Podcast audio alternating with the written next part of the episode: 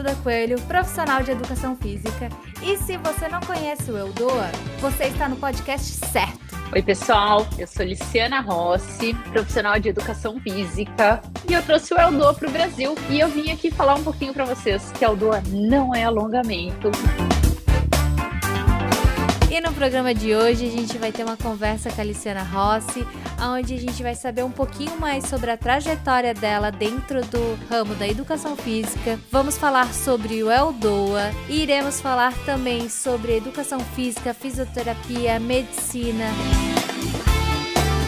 Então, escutem o programa de hoje até o final e confira esse papo que vai ser maravilhoso.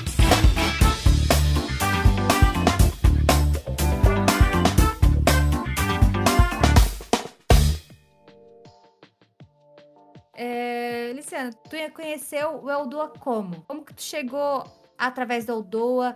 É, como que tu chegou na formação de educação física? É, como criou essa conexão entre a educação física e a Aldoa? Bom, Duda, é uma longa história, mas desde criança eu sabia que eu queria fazer educação física e eu vim de uma época em que meus professores falavam assim: você vai morrer de fome, como fazer educação física? Você tem que ser médica, advogada, pelo menos fisioterapeuta, eu ouvia direto. E assim, eu sofria um bullying absurdo no colégio, principalmente do primeiro ao terceiro colegial, porque eles, ach... eles me ignoravam eu não queria nada assim. Mas o meu propósito sempre foi muito forte. E eu fiz educação física já pensando num filão que ninguém olhava, que era coluna, que era postura. Então, na eu achei que eu ia ser técnica de polo aquático quando eu fiz, porque eu fiz por conta de um professor que era meu segundo pai, que já desencarnou, Ernestão. E eu fiz educação física por conta dele, de tanto que eu gostava dele. Como ele era um excelente treinador, mas aí eu não vi que eu não tinha nada a ver com ser técnica, eu era muito boazinha para ser técnica,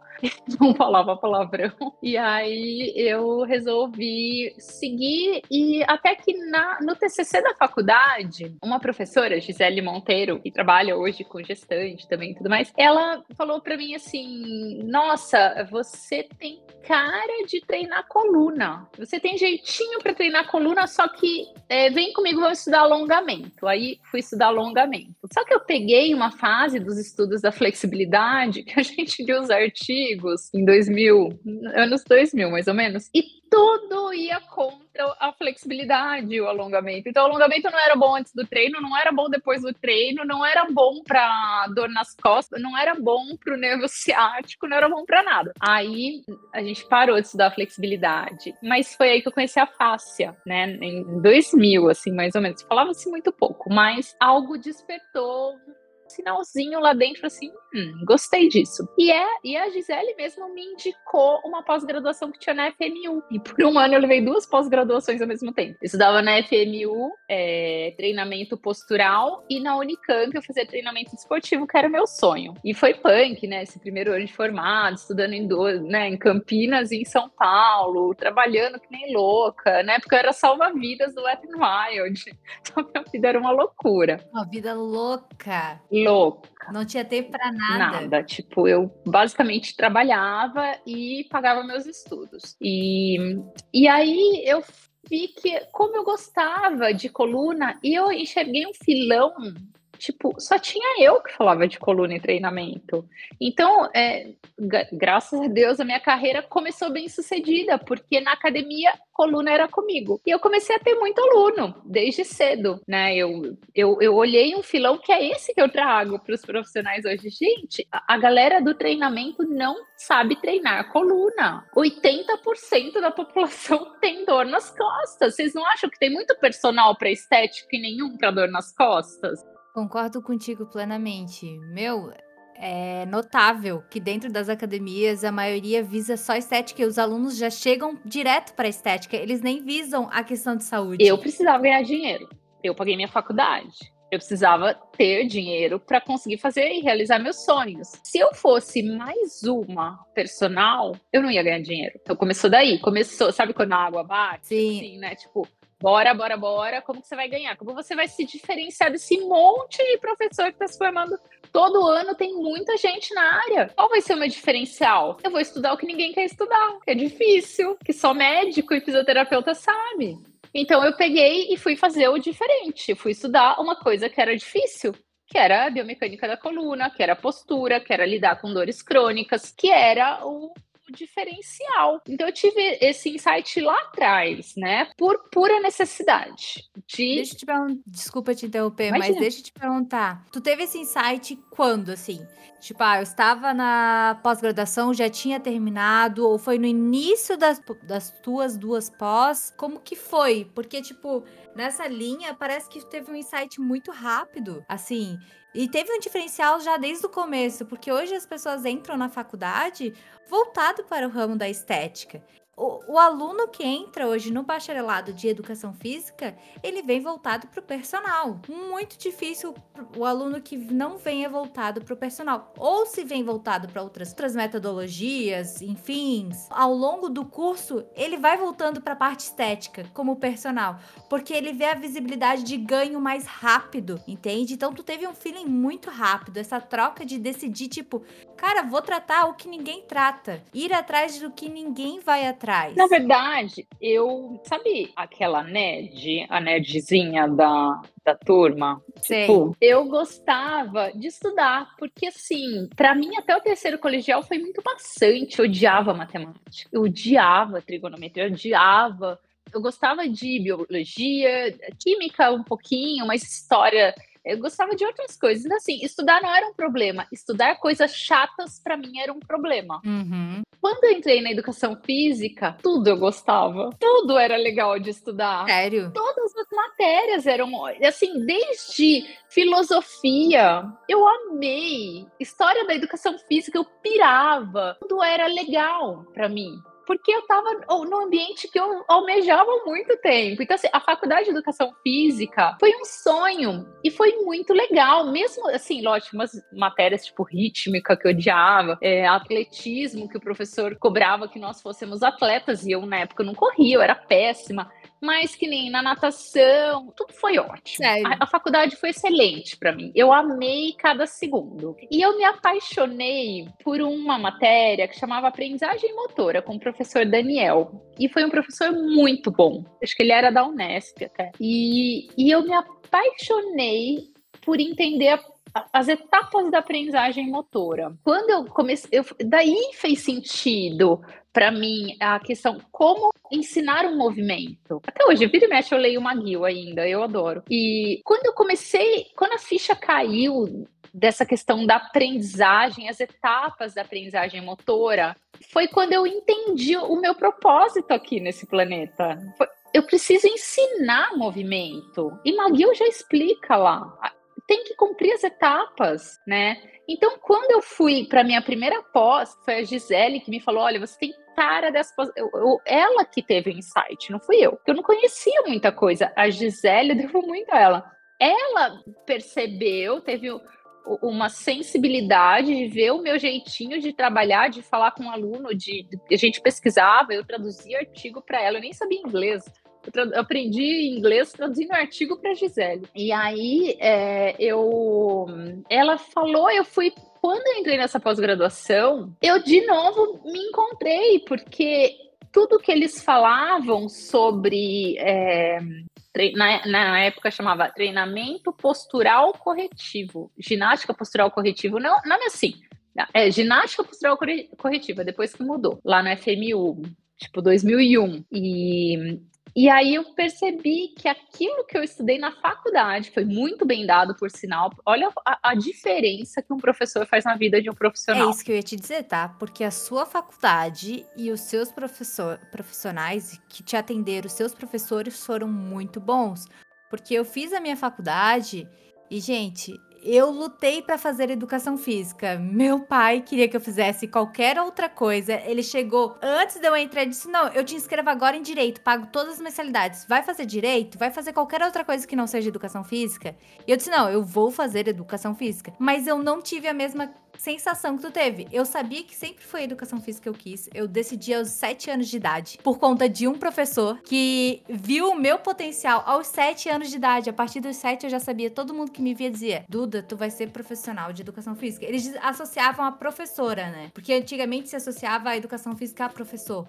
Não há coisas a uhum. mais, né? Então, quando eu entrei na faculdade, tipo, eu, eu vou te dizer, eu não era mais estudiosa, mas eu tinha muita facilidade para anatomia. Tanto que eu era tão, como se diz, ligeira, que eu não posso mentir, eu era muito ligeira na faculdade. Eu estudava o primeiro semestre, dava o meu potencial assim, ó, médio para máximo, tirava uma boa nota para nos outros eu não ter que me preocupar mas porque o professor que tinha que me dava aula não me incentivava a estudar, não me incentivava a ter um conteúdo que fosse de fácil. Ele passava o mesmo conteúdo todo ano, todos os meus professores sabiam. Tanto que os outros alunos já diziam: ó, a prova vai ser tal, vai cair sobre tal, tal, tal. Dos, dos anos anteriores, entende? Tipo, eu disse, cara, na, na tua época que tu se formou, tu teve bons profissionais, bons professores.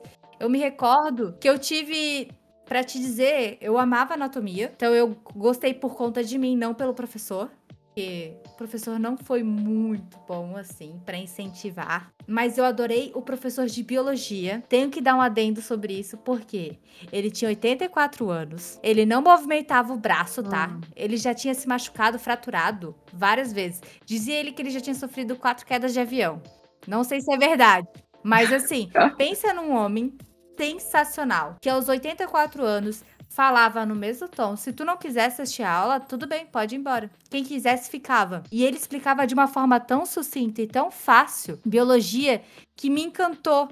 Que eu assim, caraca, que massa! Como um professor tão antigo comparado aos meus outros professores teve a sensibilidade de incentivar os alunos da forma dele e explicar com uma facilidade que eu não precisava nem copiar, só o que ele falava e quando caía na prova, que a gente tinha provas, né? Era de um fácil acesso, mas também tive é, sobre aprendizagem motora, a gente chamava de DAM, é, desenvolvimento de aprendizagem motora.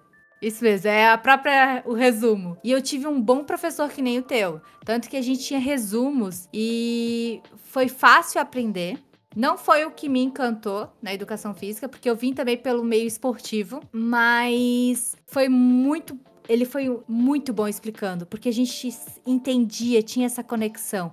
Mas eu posso te dizer que foram poucos os profissionais dentro da universidade que realmente davam aquele incentivo para te realmente querer algo a mais, querer aprender. Então, uhum. muito pena, muito, porque hoje eu vejo o quanto um bom professor pode mudar alguém. Porque é na base que a gente Sim. tem que começar a ter esse incentivo.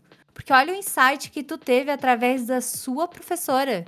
Talvez se eu tivesse tido o insight que eu é. tive de conhecer o LPF lá no começo, não que eu seja muito velha, digamos assim, ou tenha muita idade, eu sou nova ainda. Tive o insight cedo, mas eu poderia ter tido muito antes. Eu poderia ter me descoberto o que e descoberto o que eu gosto lá atrás, há três ou quatro anos atrás. Então, cara, agradeça muito a sua professora, antiga professora, porque é. realmente ela te mostrou o mundo com uma facilidade e já te deu a faca e o queijo. E ela não foi minha professora na faculdade eu fiz um curso, eu fazia todos os congressos que apareciam pela frente. Eu fiz um curso e eu me encantei com a maneira como ela ensinava. E como eu queria falar, olha que eu fui estudar, meu primeiro, meu primeiro trabalho científico, o TCC da faculdade, influência da respiração nos exercícios de flexibilidade. Aqui em Jundiaí, na Faculdade de Educação Física da ESEF, aqui que eu me formei, não tinha ninguém que pudesse me orientar. Quer dizer, tinha uma professora, mas ela não era assim a professora dos meus sonhos para falar nisso. Aí eu pedi ó, a autorização para a faculdade se eu podia ter uma orientadora de fora. Daí eles falaram que poderia desde que o nome da orientadora de, daqui da faculdade estivesse no TCC. Aí eu falei com a Gisele, a Gisele topou. Ela falou, não, eu te ajudo, não precisa ter meu nome. Eu falei, eu coloco nos agradecimentos. Ela falou, não, não, não, faz o seu TCC, eu te ajudo. E ela que me ajudou. Então, ela foi muito legal, porque ela se propôs a me ajudar, mesmo não tendo o nome dela no trabalho. E foi, né, e eu ia para São Paulo para as nossas reuniões. Eu, eu gostei muito de escrever. Foi aí que eu me descobri uma escritora porque eu adorei escrever. Eu já escrevi assim poemas e escondidos, ninguém nunca viu. Mas eu me descobri assim que tipo foi muito bom. E, e depois desse trabalho, os outros das outras pós-graduações foram fichinha e, e é ela que sentiu. E aí uh, essa pós da faculdade da FMU, que eu nem sei se tem ainda, mas ela era muito legal. Tinha muitos professores fisioterapeutas. E foi aí que eu fui descobrindo esse mundo, da coluna. E, lógico, muita coisa mudou na fa... naquela época. A gente corrigia escoliose trabalhando unilateral, né? Lá atrás, nem trabalhava bilateral e tudo. Mas foi o começo de olhar para o mercado e falar assim: bom, como que eu vou ganhar dinheiro? Né? E aí eu peguei a pós da Unicamp e usei muito pouco. Foi péssima a pós da Unicamp, que tem um baita, que todo mundo olha no meu currículo, ah, formada na só que foi após a FMU que me fez estar aqui hoje. Então, às vezes, né, a gente acha que uma baita instituição vai te dar o teu ganha-pão e não é assim. Quem faz o curso é o aluno realmente. E aí eu estava ainda na, na faculdade, na pós-graduação já, conhecia treinamento esportivo da Unicamp, e aí um amigo meu chegou de Nova York, o Thiago Passos, um baita treinador de Carol trouxe Carol para o Brasil, ele é daqui de Jundiaí, e o Thiago trouxe um nome, ele trouxe, ele falou assim, estou estudando treinamento funcional, tá bombando em Nova York, e eu vou para o Brasil, vocês não querem fazer umas aulas comigo? Porque daí eu levanto uma grana, ele trabalhava de garçom em Nova York, estudava na época, ele é formado em esportes na USP, e aí ele falou, e aí eu passo para vocês tudo que eu tô aprendendo, a gente, opa, vamos nessa. Cinco professores toparam daqui da academia que eu dava aula na época, os outros nem quiseram olhar. O Thiago chegou lá com uma bolona, uma bola de Suíça. E a gente começou a estudar treinamento funcional em 2004. E nessa época. Cara, muito cedo. Muito cedo. Tipo, o treinamento funcional chegou no Brasil com o Thiago. E chegou logo depois veio o Luciano Delia. E nessa época, eu me encantei com treinamento funcional, porque como eu já tinha um treinamento corretivo daquela pós de coluna que eu fiz, eu resolvi aliar o treinamento funcional para coluna, que foi uma coisa nova, né, na, na área. E aí eu comecei a fazer meu nome aqui em Jundiaí. Eu dava aula num clube, assim, super elitizado, tênis clube aqui de Jundiaí. E aí eu comecei a, a cuidar, sabe, todos aqueles casos da academia que ninguém quer, que é, eu era professora normal, né, de academia. E os casos que ninguém resolvia, eu falava, não, dá para mim. Aí eu não tinha vergonha, eu ligava pro médico, pro fisioterapeuta, eu ia atrás, eu estudava, eu ia pra faculdade, na época não tinha internet com essa facilidade, estava começando. E aí eu comecei a ir atrás. Então, meu objetivo era pegar tudo que uhum. ninguém conseguia fazer e tentar aprender com isso. E porque eu precisava ganhar dinheiro. E aí eu pegava, só que eu fui fidelizando os alunos e de repente eu não tinha mais horário para dar personal. Eu comecei a, a, a, ter minha agenda, quando eu comecei a abrir para personal, eu já estava bombando de aluno. Mas, desculpa, é, esses alunos que tu recebeu lá no começo, digamos, os primeiros que ninguém queria, tu atendia eles como personal ou como instrutora? Come... Não, comecei como instrutora. Uhum. Mas eu tratava todos os alunos como se eles fossem os únicos da academia. O pessoal não sabia vender, não sabia fazer autoimagem. E aquele, é isso que eu estou te falando. É, você tem que tratar cada aluno como se, como se ele fosse o único aluno da face da Terra. Com toda a atenção que uma pessoa merece ter. Se ela tem dinheiro, se ela não tem, se ela é médica, se ela é faxineira, não importa. Se ela caiu na minha mão, eu vou dar o meu melhor. Eu vou ser a melhor professora da vida dessa pessoa. Esse era meu lema. Eu tenho que ser. A pessoa tem que lembrar de mim para sempre. Eu pensava assim. E penso assim até hoje. Porque se eu vou dar uma aula, eu quero que a pessoa nunca mais esqueça da minha aula. Se eu tocar numa pessoa, vai ser um toque com tanto amor que essa pessoa nunca mais vai esquecer do meu toque. E aí, eu faço isso primeiro porque eu gosto de sabe, elevar. As pessoas são muito carentes, já estavam lá atrás também. E me tocava isso, sabe? E eu tinha um monte de problema, né? Como todo mundo. Mas na hora que eu tava ensinando o movimento, era um momento muito mágico para mim. Eu esqueci de todos os problemas. Eu fazia isso por amor. Eu ensinava por amor. Só que quanto mais problema a pessoa tinha, mais eu gostava Por quê? Porque eu ia resolver esses problemas e aquilo que ela me dava em troco não tem preço. Porque ela me ela, ela agradecia e ela falava assim: "Você foi uma pessoa muito importante na minha vida".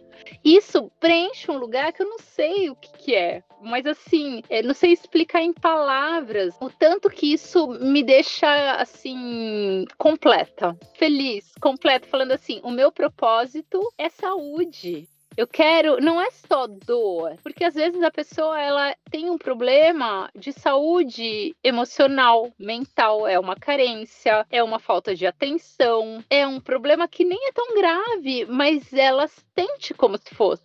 E eu via muitas pessoas quando alguém falava em dor, a pessoa falava, ai, que saco, de novo.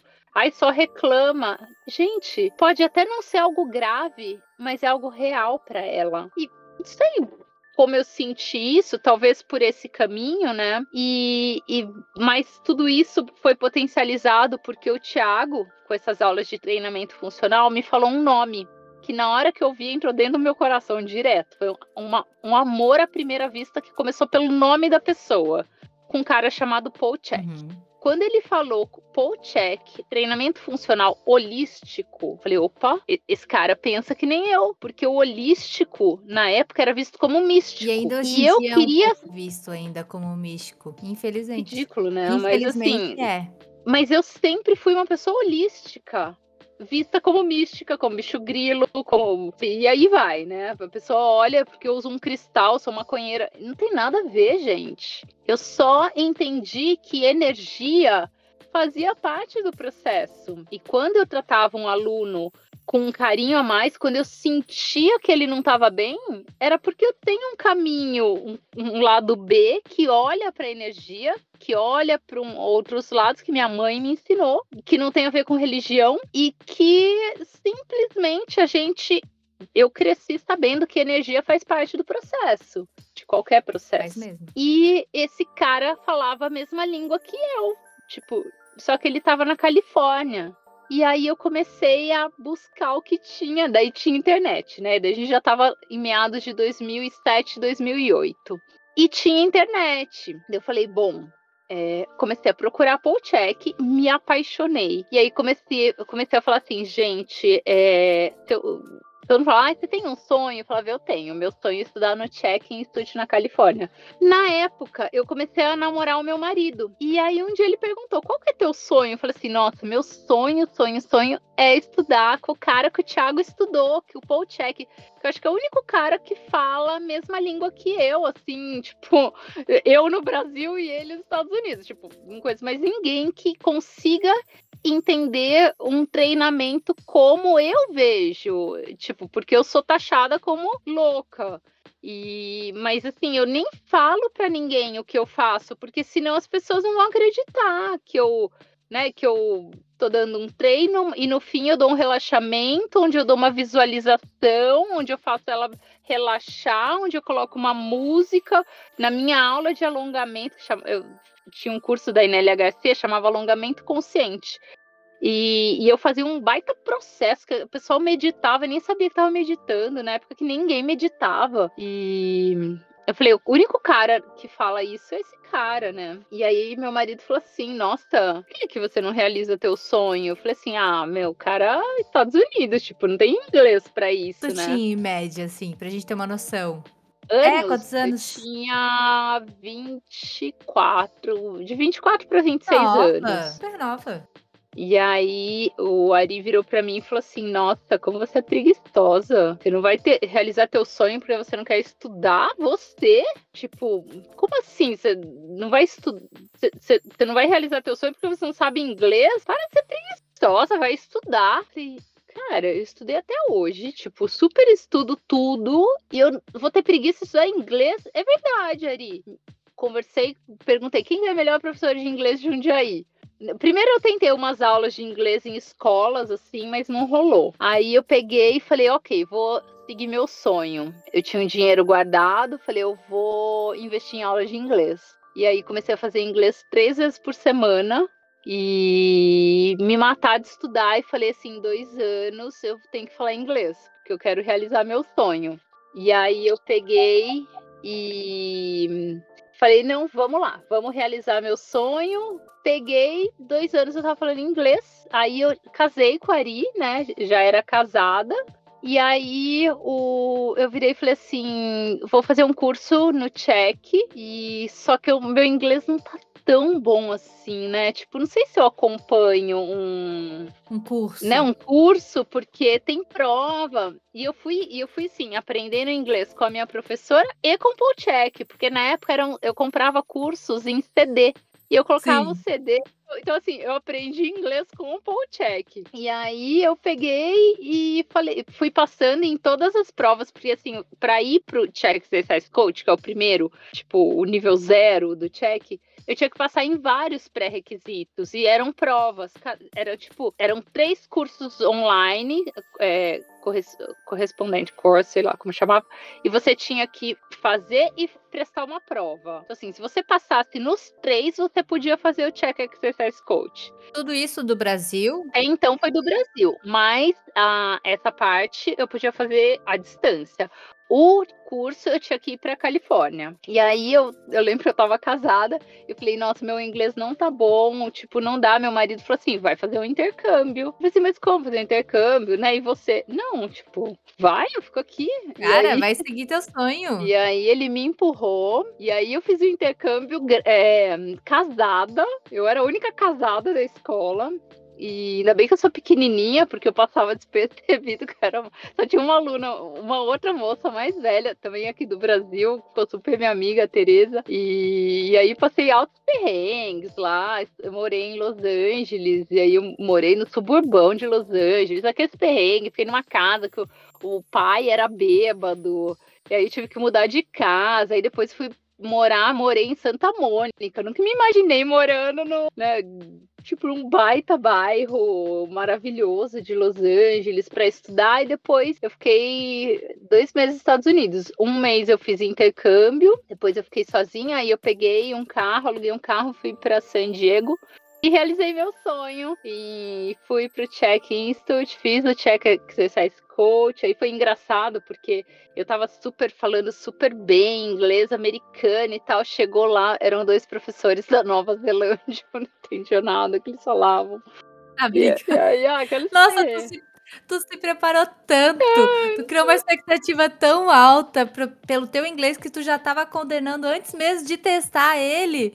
E quando chegou lá, tu não precisava nem ter tido tanto esse processo. Claro que não, não pode tirar esse processo. Esse processo foi importante como crescimento pessoal. Mas, tipo, tu chegou lá, era professora da Nova Zelândia, o inglês totalmente diferente, com aquele, mesmo com aquele sotaque. Nossa, foi terrível foi terrível. Eu lembro as duas primeiras horas, assim, eu queria chorar, eu não entendia nada que eles falavam. Nada, nada, nada, nada. E aí a minha amiga do curso, ela era. falava um inglês britânico também. Ela era. Nossa, foi muito louco. Esse curso foi muito louco. Mas foi ótimo. E aí, aí eu entendi coluna. Aí foi uma virada de chave, assim, que eu falei, é com isso que eu quero trabalhar. É, ninguém sabe isso, ninguém sabe avaliar no Brasil. Ninguém sabe, a gente não tem isso, a gente tá atrasado. Tipo, na época eu falava que a gente tava atrasado 5 anos, hoje eu acho que a gente tá atrasado 20 anos deles, né? Concordo e... contigo. É muito atrasado. E aí eu falei, não, eu vou estudar, eu vou, agora eu vou, eu vou trabalhar para poder fazer esse curso do check. E aí eu voltava pro. O curso do check, desculpe interromper, ele durou quanto tempo? Eu fiquei do check de 2010 a 2019. Eu... 2010 a 2019, nove anos fora? Não, ficando indo e voltando, né? Porque toda a parte, eu ia uma vez por ano ou duas, assim, pra. Entendi. Aí eu fiz o Check Exercise Coach, eu fiz o Check Practitioner, que é o, o nome, Check Practitioner é, nível 1, o nível 2. Aí ti, daí eu me apaixonei por outro curso que tinha, que fazia parte, que era Holistic Lifestyle Coach, que era o coaching em terapias holísticas que fazia parte, que só acrescentava no, nessa parte de treinamento. E aí eu fiz o HLC 1 e 2, e aí eu entrei para o Check Academy, que é uma que é uma seleção de pessoas que trabalham para um dia terem. E eu falei, vou trazer o check para o Brasil, né? Vou. Daí eu tava nessa de trazer o check para o Brasil e conversando E cada vez que eu me encontrava com o Paul Check, eu chorava, assim, porque, nossa, ele é demais. Ele deu uma palestra sobre a formação do universo. Foi a coisa mais linda que eu já vi na minha vida. E a gente falava de formação do universo para treinar pessoas. Não tinham fé. E se você não tem fé e não crê em alguma coisa, a pessoa vai ter uma dor crônica para sempre, porque falta alguma coisa nela. Olha onde chega o treinamento holístico, né? Então eu tô lidando com uma pessoa, ela morre de dor, ela tem um vazio dentro dela e ela só não crê em algo que pode chamar de Deus, uma energia maior, o que seja o que for, e ela vai se sentir vazia a vida inteira se ela não tiver. Isso é muito comum nos Estados Unidos, né? Os ateus. E aí a gente vê que os ateus estão cheios de dores, só que a dor que ele tem, ele não sabe preencher, porque ele tem um, um sabe, uma cabeça fechada. E aí o treinador, cabe ao treinador falar assim, olha, se você não, não achar algo para acreditar, essa dor nunca vai passar. É muito louco é muito legal. E aí a gente tinha que entender a, a, a, parte de qualquer religião com a cabeça muito aberta para a pessoa ir para o lado que ela quisesse, mas que a gente pudesse ajudá-la, porque senão encaminhar. essa dor não encaminhar de alguma maneira. Então ele treinava a gente com essa questão de entender a abertura e as possibilidades da fé para você tentar ajudar o teu aluno. Não, é, olha, ele é demais. Ele é tem, ó, tem alguém que você tem que seguir e tem que saber um pouquinho da história, Apple Check. Então, os treinos do Check Institute, assim, é, eles são sensacionais. É assim, tem de xamanismo até é, assim, é uma biomecânica apuradíssima da coluna. É, é assim, hum. é, são esses é extremos. Tipo de A a Z, né? Aquela coisa que permeia tudo. Tudo, tudo, tudo.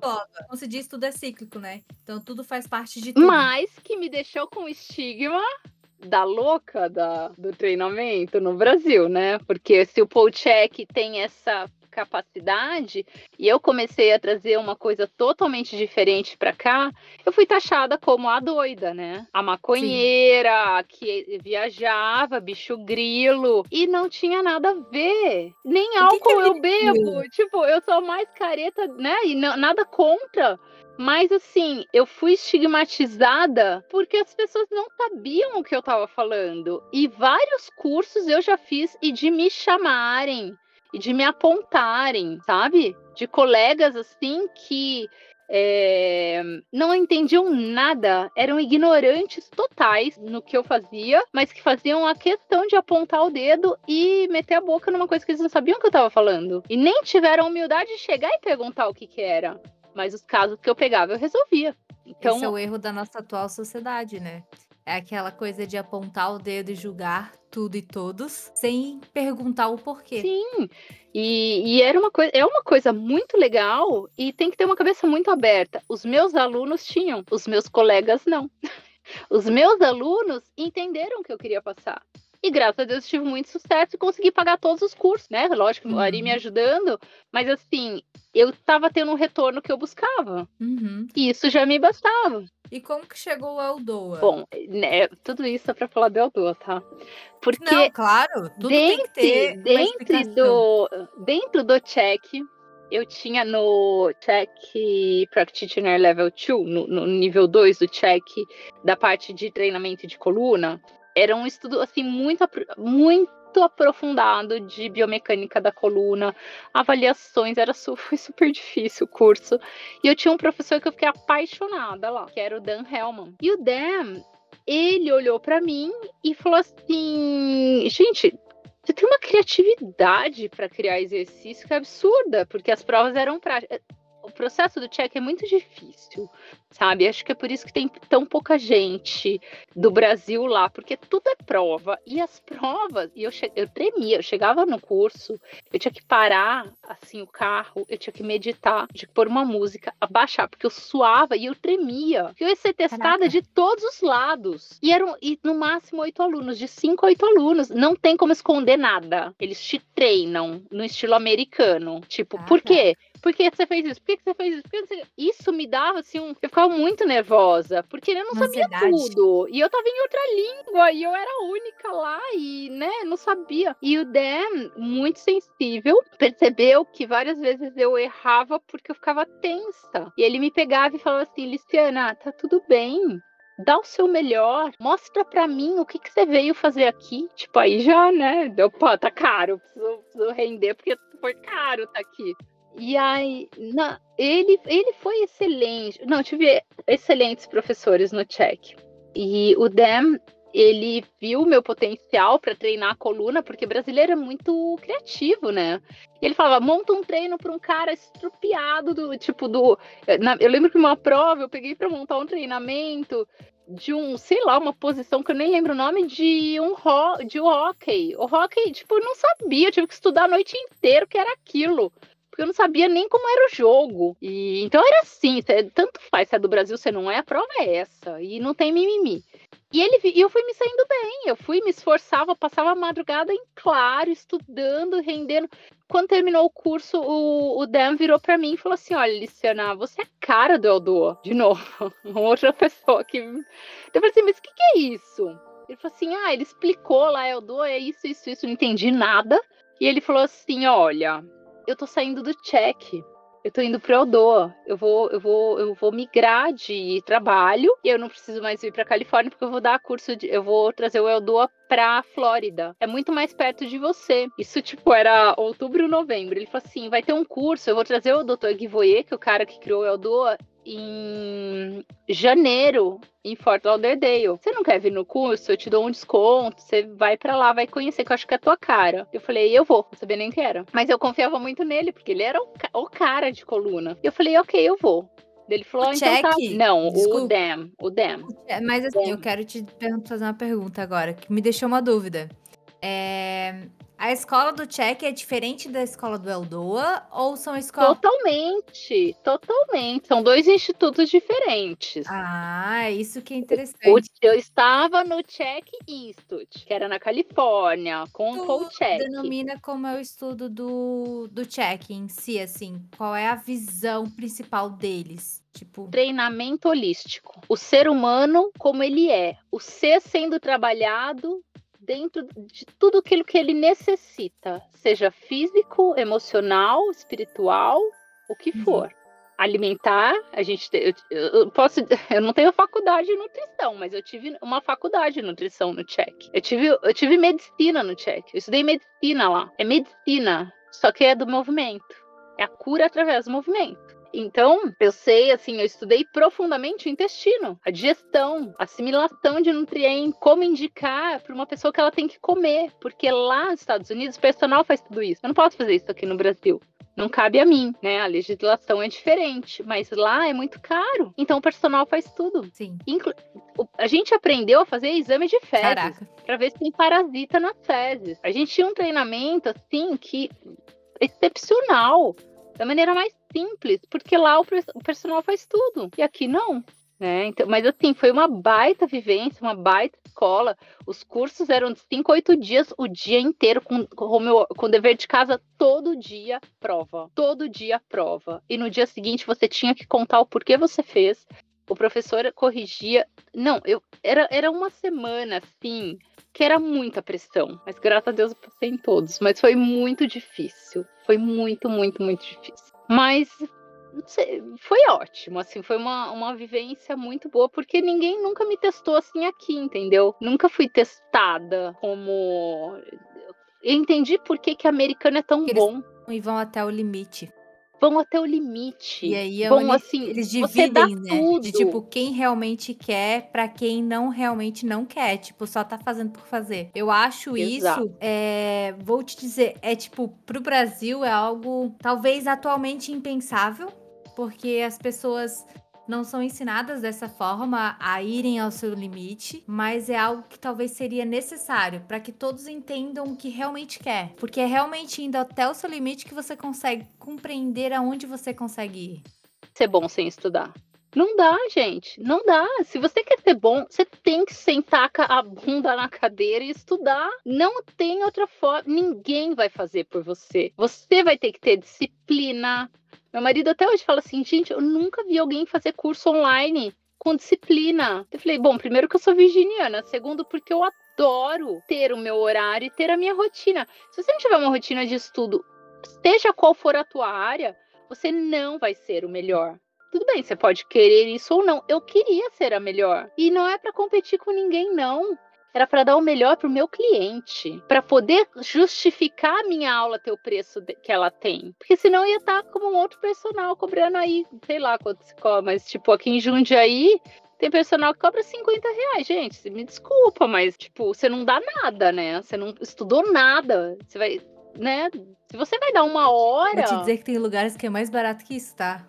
Eu, eu, eu entendo que tem diferentes regiões do Brasil e tal, mas eu tô falando de São Paulo, né? Jundiaí, São Paulo é, é, é o mesmo valor. Em São Paulo, essa não é a realidade, né? Sim. Em São Paulo, a gente cobra um pouco mais caro. Mas assim, e, e, tem de tudo, né? Não, não tem certo ou errado, mas aqui, para minha realidade, eu queria, assim, ganhar bem, mas oferecer um trabalho que o aluno fale assim: vale cada centavo que eu invisto em você. Eu não queria ganhar bem e muito menos extorquir ninguém. Eu queria pegar um conhecimento que foi muito caro de ter e traduzir numa aula que seja melhor daquele aluno, para que ele para que justifique o valor da, da minha hora aula. Então é, é, é aí que está a diferença, né? Você quer é, ganhar bem mas oferecer o que todo mundo oferece, tipo, ele vai no mais barato. Agora, se ele tem uma dor, se o médico dele indica você, aí você fala, opa, aí eu né? é mais ele paga Se ele paga X para um fisioterapeuta, por que ele não vai pagar pela minha aula? Uhum. Eu só não trabalho com a dor aguda, mas eu faço reabilitação sim. Eu reabilito pessoas. E eu devolvo depois pro personal dela sem dor. Ela só fica... Tem pessoas que ficam um tempo comigo e depois voltam pro profissional dela. Só que o profissional dela vai pegar um aluno diferente. Ele vai cobrar diferente dele. E aí esse cara vai ter que estudar. Vai. Assim, não é nem todo mundo que me indica. Mas o cara que me indica é bom. Sim, já porque sabe. não tem medo, não tem medo do meu trabalho. Né? Então, assim, você acaba criando. E isso, só quem é profissional e dá tudo para o aluno consegue ver que não tem competição, não tem, não falta aluno. O mercado é gigantesco. Só que para isso, para chegar nesse nível, tem que estudar. Para chegar nesse patamar, tu tem que entender. É o que eu falo para os meus alunos profissionais. Galera, tem que estudar ou você vai ser um profissional medíocre. Mais um. E tudo bem se é isso que você quer. Tá tudo bem. Você quer ganhar mediocremente, assim, dentro do, da média? Ok vai curtir a vida de outra maneira, mas não reclama, porque Verdade. é isso que você tá dando para ter e não tem problema. Eu conheço profissionais que falam: "Não, para mim tá bom, mas eu quero fazer isso, quero fazer aquilo, eu não quero estudar". Tudo bem. Não é obrigado. Não é obrigado. Diz, é o o sol nasce para todos. Depende de você querer escolher o público que você quer atuar, o valor que você quer ganhar e o quanto você vai ter tempo para estudar e se dedicar. Sim. E sim, eu concordo contigo, tá? Eu já falei para muitos profissionais, para muitos, é, já falei para alguns profissionais que, cara, o sol nasce para todos. Eu não preciso ficar sofrendo ou tentando acabar com o trabalho do outro. Eu não tenho que mostrar mesmo. o meu. E não o do outro. Do outro, o aluno ele vai querer ficar comigo por conta do meu trabalho. E não eu desvalorizar outros profissionais. E, Luciana, eu já vi muitos profissionais que ficam desvalorizando do outro. Não, não, não. Quando sobra tempo falar da vida do outro, podia estar aproveitando tempo para estudar.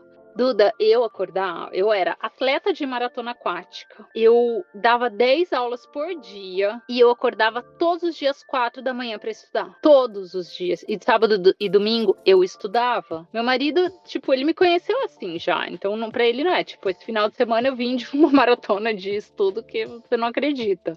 Né? Desde quarta-feira eu estou estudando e eu faço isso hoje por dois filões. São meus alunos profissionais e meus alunos de alunos mesmo, né? De que eu estou resolvendo algum pepino.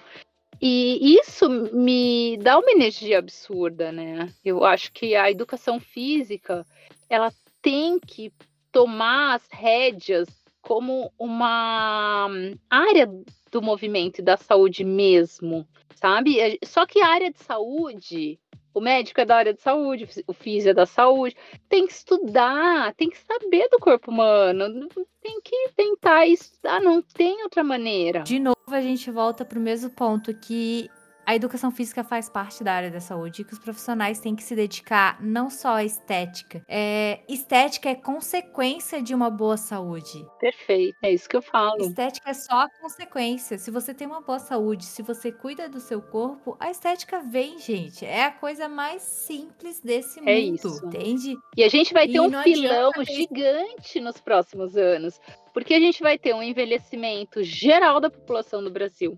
Com envelhecimento, vem uma, um- várias questões de dores e problemas que, se a gente não se colocar, né, e não começar a estudar agora, a gente vai perder é, espaço para fisioterapia, porque a fisioterapia está estudando o que o profissional de educação física não está, e está misturando.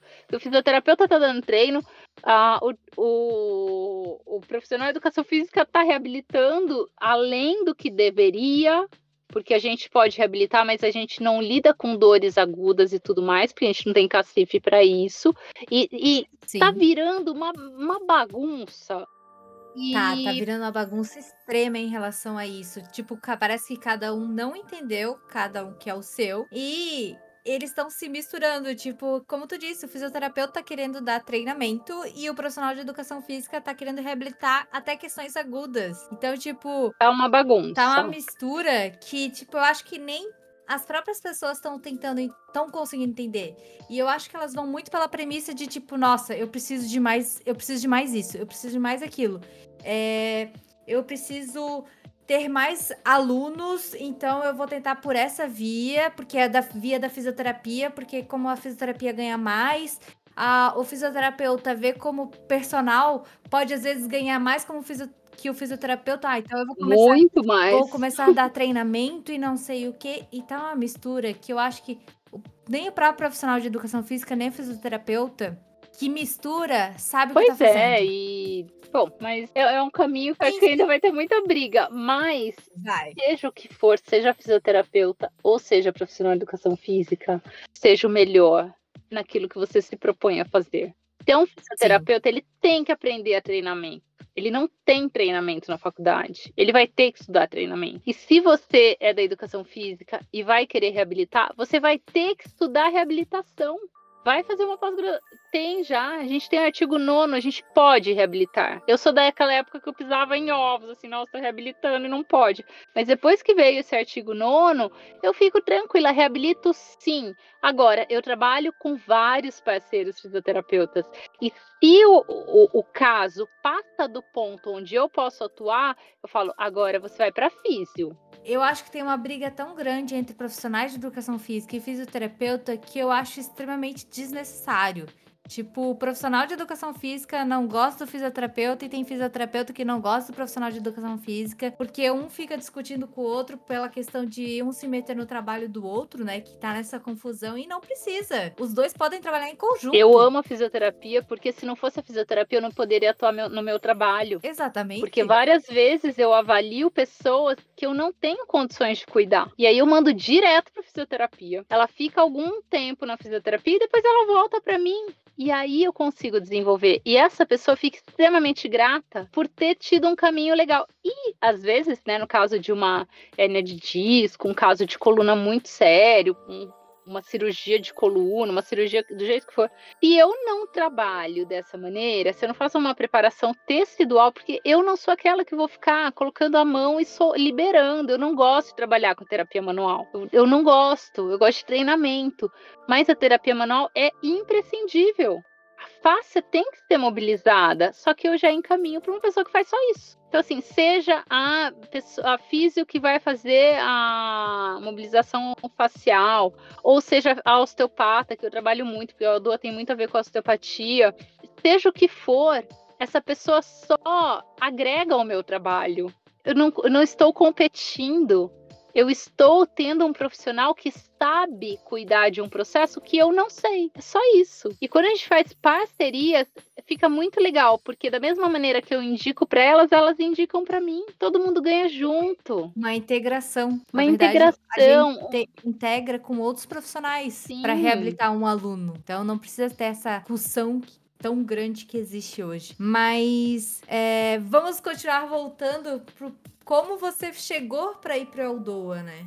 Bom, o Eldoa foi muito engraçado, porque o Dan me convidou para ir para esse curso, né? Eldoa ia ser Eldoa 1 e 2 em Fort Lauderdale. E, e aí eu cheguei da Califórnia, né, em novembro, e virei pro meu marido e falei assim: então, em janeiro eu vou para os Estados Unidos de novo. Como assim? O que, que você vai fazer lá? Eu falei: é, eu não sei ao certo o que é, mas eu vou. Mas como? Seu marido. Você vai para um curso que você não sabe o que é? Cara, seu marido te apoia demais e ele te incentiva e ele realmente, tipo, cara, se tu vai, vai, bora, porque caraca, tu não sabia nem o que tu queria, o que era o curso e ele, como assim? Ele me conhece. Eu falei assim, Ari, eu sinto que eu tenho que ir. A minha intuição me diz que eu tenho que ir pro putz, já vi tudo, quer dizer, você vai, né? Eu falei assim, eu vou ficar sossegado.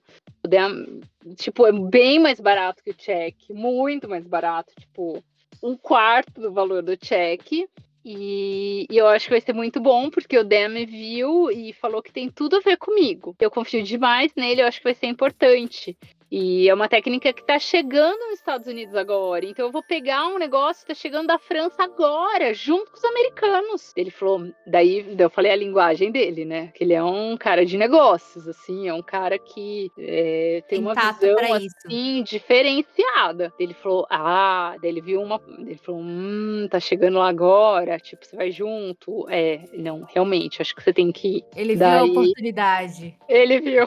Daí eu peguei e fui, sem saber o que era. Quando eu cheguei lá, era o giveaway dando curso, não era o Dan. Quando o cara abriu a boca, ele falava um French English, tipo, ele tava chegando, ele tinha aprendido a falar inglês, e ele falava francês e inglês, assim, uma coisa que por duas horas eu não entendi uma palavra que ele falou. De novo, mesma história se repetindo. Tem uma má experiência com línguas, hein? Caraca! Eu falei, gente, mas como nada é por acaso nessa vida, quando eu era criança, eu estudei cinco anos de francês na escola. Só que eu não sabia falar francês. Mas do nada, depois de duas horas, algo fez assim, ó. Tim! E eu comecei a entender tudo que ele falava e comecei a, ajudar os americanos que estavam entendendo o que ele falava. E eu consigo entender o foi, não sei como, mas graças a acho que essas janelas de oportunidade que eu tive na infância do francês, eu do nada, eu lembro até hoje, assim, eu não entendi uma palavra, de repente,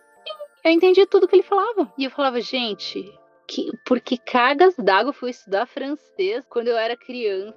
Olha como nada na vida por acaso. Tudo já estava conectado para chegar lá na frente e você conseguir ter esse pling, na verdade, de tradução automática, de tipo. Sim, eu, eu acho incrível, incrível. E, e o Guivoet é um francês muito difícil. Eu tô com ele quarta, quinta e sexta. Fiquei quase 20 horas de aula com ele direto nesse de segunda, de quarta, sexta. E eu entendo tudo que ele fala. E aí eu fui conhecer o Eldor e como eu, daí eu entendi porque que o Dan falou que eu tinha esse, né, tudo a ver, porque ele sabia, ele me conhecia, né, sabia que eu gostava de treinamento de coluna, e o Eldor chegou e mudou minha vida. Eu resolvi, eu tava, faltava um ano para eu terminar o Check Academy, mas eu peguei uma época que o dólar estava muito alto né? Eu, eu, fui aquela que pegou o dólar 2 para 1 no começo, quando eu comecei a estudar fora. E depois estava quase 5 para 1, estava muito caro. Continuar o curso de cheque é um curso caríssimo, assim, tipo, é um absurdo. E apesar de ter agregado muito, é, eu estava num momento que eu não estava com aquela condição de assumir viagens tão caras. E o Eldoa, além de tudo, ele era mais barato para mim porque era um curso mais barato e era mais perto, porque o voo daqui para Fort Lauderdale dá quase metade do preço da para Califórnia e ficou mais viável né, pra seguir. E aí eu abandonei o check. Abandonei, não, eu parei, eu tranquei o check. Falei que um dia eu volto, quando as coisas melhorarem e o dólar estiver mais baixo. E aí eu resolvi seguir o Eldo e seguir o Dem e agradeço muito ao Dan que viu, né, de novo, alguém que me puxou e graças a essa intuição que eu tenho, eu falei, não é esse o caminho e eu fui. E desde que eu entrei no Eldoa, aí sim eu comecei a mudar vidas. Aí eu mudei vidas. Aí eu mudei, assim, pessoas que tinham muita dor e que o Eldoa tira com a mão, assim. É impressionante. Então vamos lá. Já que chegamos no Eldoa, o que é o Eldoa de uma forma simples e fácil de se entender assim? O Eldoa é um treinamento que deixa a coluna mais resiliente. Ele fortalece a coluna porque ele consegue abrir espaços articulares, comprimir nervos, melhorar a qualidade tecidual, melhorar o tônus da região, melhorar a circulação de fluidos de todo o corpo. Então ele é um baita treinamento voltado para a saúde da maneira mais integral que eu conheço. Uhum. É, e o Eldo, ele, ele trabalha o corpo como um todo ou coluna como principal? Ele é um treino articular. Ele trabalha as articulações. os Eldoas clássicos de coluna, eles foram projetados para abrir segmentos articulares. Então, entre duas vértebras, eu tenho um disco e eu consigo descomprimir esse disco articular com um exercício que cria uma tensão longitudinal, né? Que, que é como se deixasse você mais alto, permitindo que cada área de tensão tem uma certa descompressão perfeita. São micro espaços estão abertos. Não é uma coisa absurda que vai. É, são micro movimentos que geram micro aberturas, mas o suficiente para descomprimir um nervo, por exemplo, que tem um, um, um, que tem um toque num nervo, e aí eu faço uma decoaptação, eu deixo um espaço e faço uma nutrição adequada, porque eu aumento a circulação local, e eu faço com que essa área tenha mais saúde, tenha mais possibilidade de é, haver uma normalização tecidual.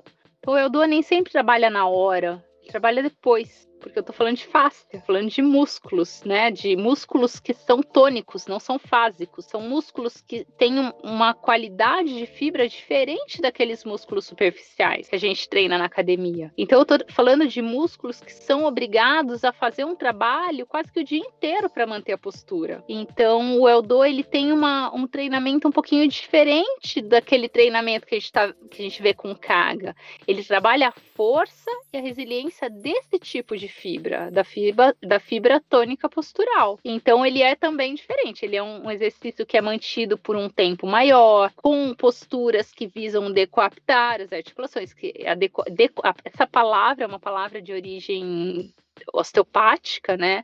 Decoaptar é a abertura de espaços, mas o Eldoa não é só abrir espaços. Ele, ao mesmo tempo em que ele mobiliza uma articulação, ele também estabiliza essa articulação, criando força, né? Um treinamento de força. Então a gente está com um problema muito sério de tradução do Eldoa para o Brasil porque ele já o, o Eldoa, que o E que foi traduzido, que é Etiremã. Qual que é a tradução do Eldoa? Porque o nome é Eldoa, né?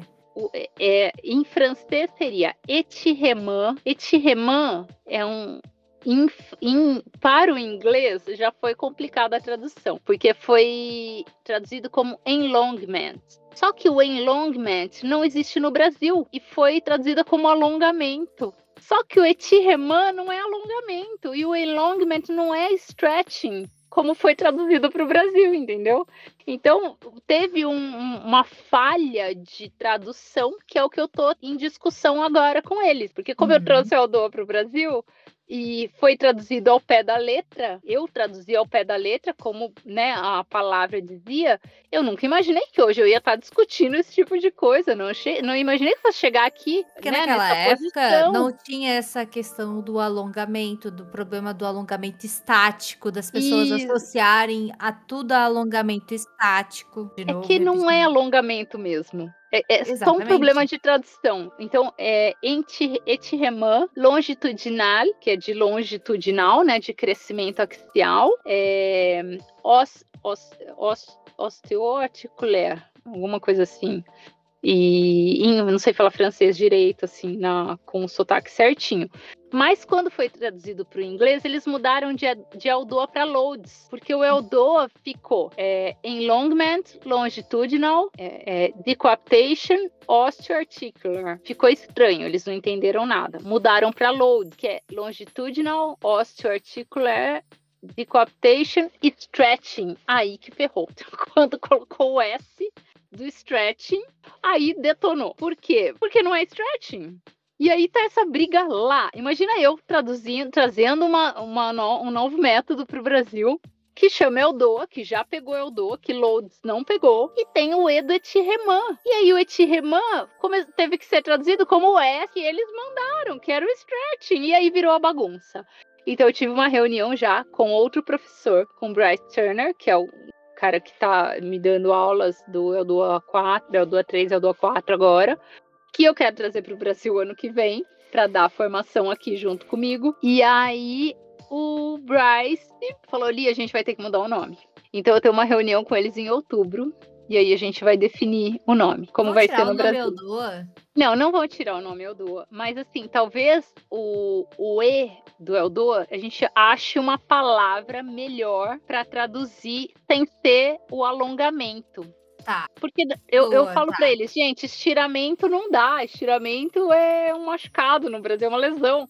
Não tem como. Então, assim, eles não sabem português. Só Sim. eu. Então, assim, a gente tá tentando achar um nome que fique legal pro Eldoa pra tra Pra trazer o Eldoa pro Brasil, a gente tem que ter um nome. E, e aí a gente tá vendo e tudo tem que passar pelo Bryce, pelo Dr. Guivoyer, o Dr. Guivoyer tem que aprovar. Então é, é um longo caminho. A gente tá nesse caminho, tá- a gente tá engatinhando com o Eldoa Sim. no Brasil. Eu dei até hoje cinco workshops só. Só cinco Eu ia, grupos. eu ia tentar conheceram. participar de um, só que não deu, infelizmente. A gente É. tem muito pouco, né? E eu parei agora. Eu vou dar o workshop só em novembro, porque agora eu tô estudando. Eu tive que parar com tudo, porque eu, eu tô seguindo a formação, né? E eu tenho que tirar a certificação do trainer. E, e é difícil. E eu falei, não, para tudo. Eu vou estudar, agora eu vou me dedicar ao Eldoa. Então eu parei tudo, tô nesse momento, de, são muitos cursos e é tudo muito caro. Então, assim, eu tenho que fazer uma coisa por vez, né? Sim. Então eu tô nesse momento agora de tentar estudar, rever, fazer as provas de certificação para poder seguir o caminho que eu quero. Normal, voltando para o estudo. É, é assim, a vida às vezes a gente tem que dar uma parada para poder conseguir se reorganizar tanto mentalmente como fisicamente para depois dar continuidade, né? Mas me diz, tá, quem criou o Eldoa foi um osteopata? Um fisioterapeuta? sim. Francês. Francês, Por o Dr. Criou o Eldua? Como que ele teve essa sacada? Eu não sei se tu sabe como ele teve essa sacada de criar o Eldua. Por qual motivo? Porque o Eldoa, quando tu olha, tu vai ler o site, tu fica assim, caraca, o que que é isso? Como eu É. vou entender? Porque é muito difícil, parece, como se diz, uma fórmula mágica. Tipo, ah, que isso simplesmente, como assim? Isso simplesmente vai tirar a, a minha dor. Sim, Como tira. pode? Lógico que não é de um dia para o outro, né? É um treinamento, né? Que vai modificar um tecido, a nossa fabriquinha biológica, que é a face, tem que produzir um colágeno de melhor qualidade, devido a um estímulo muito bem conduzido, né? Então, assim, tem várias questões para você conseguir um resultado no Eldoa, mas ele é relativamente rápido, perto de outras coisas que a gente tem por aí. E barato, perto de um. Uma, se, você- se a pessoa pagasse uma sessão de osteopatia por semana, ia sair bem caro. O Eldoa é osteopatia em movimento. O Dr. Guivoyer, ele, como um osteopata, estudando a face há 35, 40 anos atrás, junto com. Porque a corrente francesa ela é muito boa em- na área postural. Então, a gente tem grandes nomes do, do treinamento postural, da posturologia, né? Do veio RPG.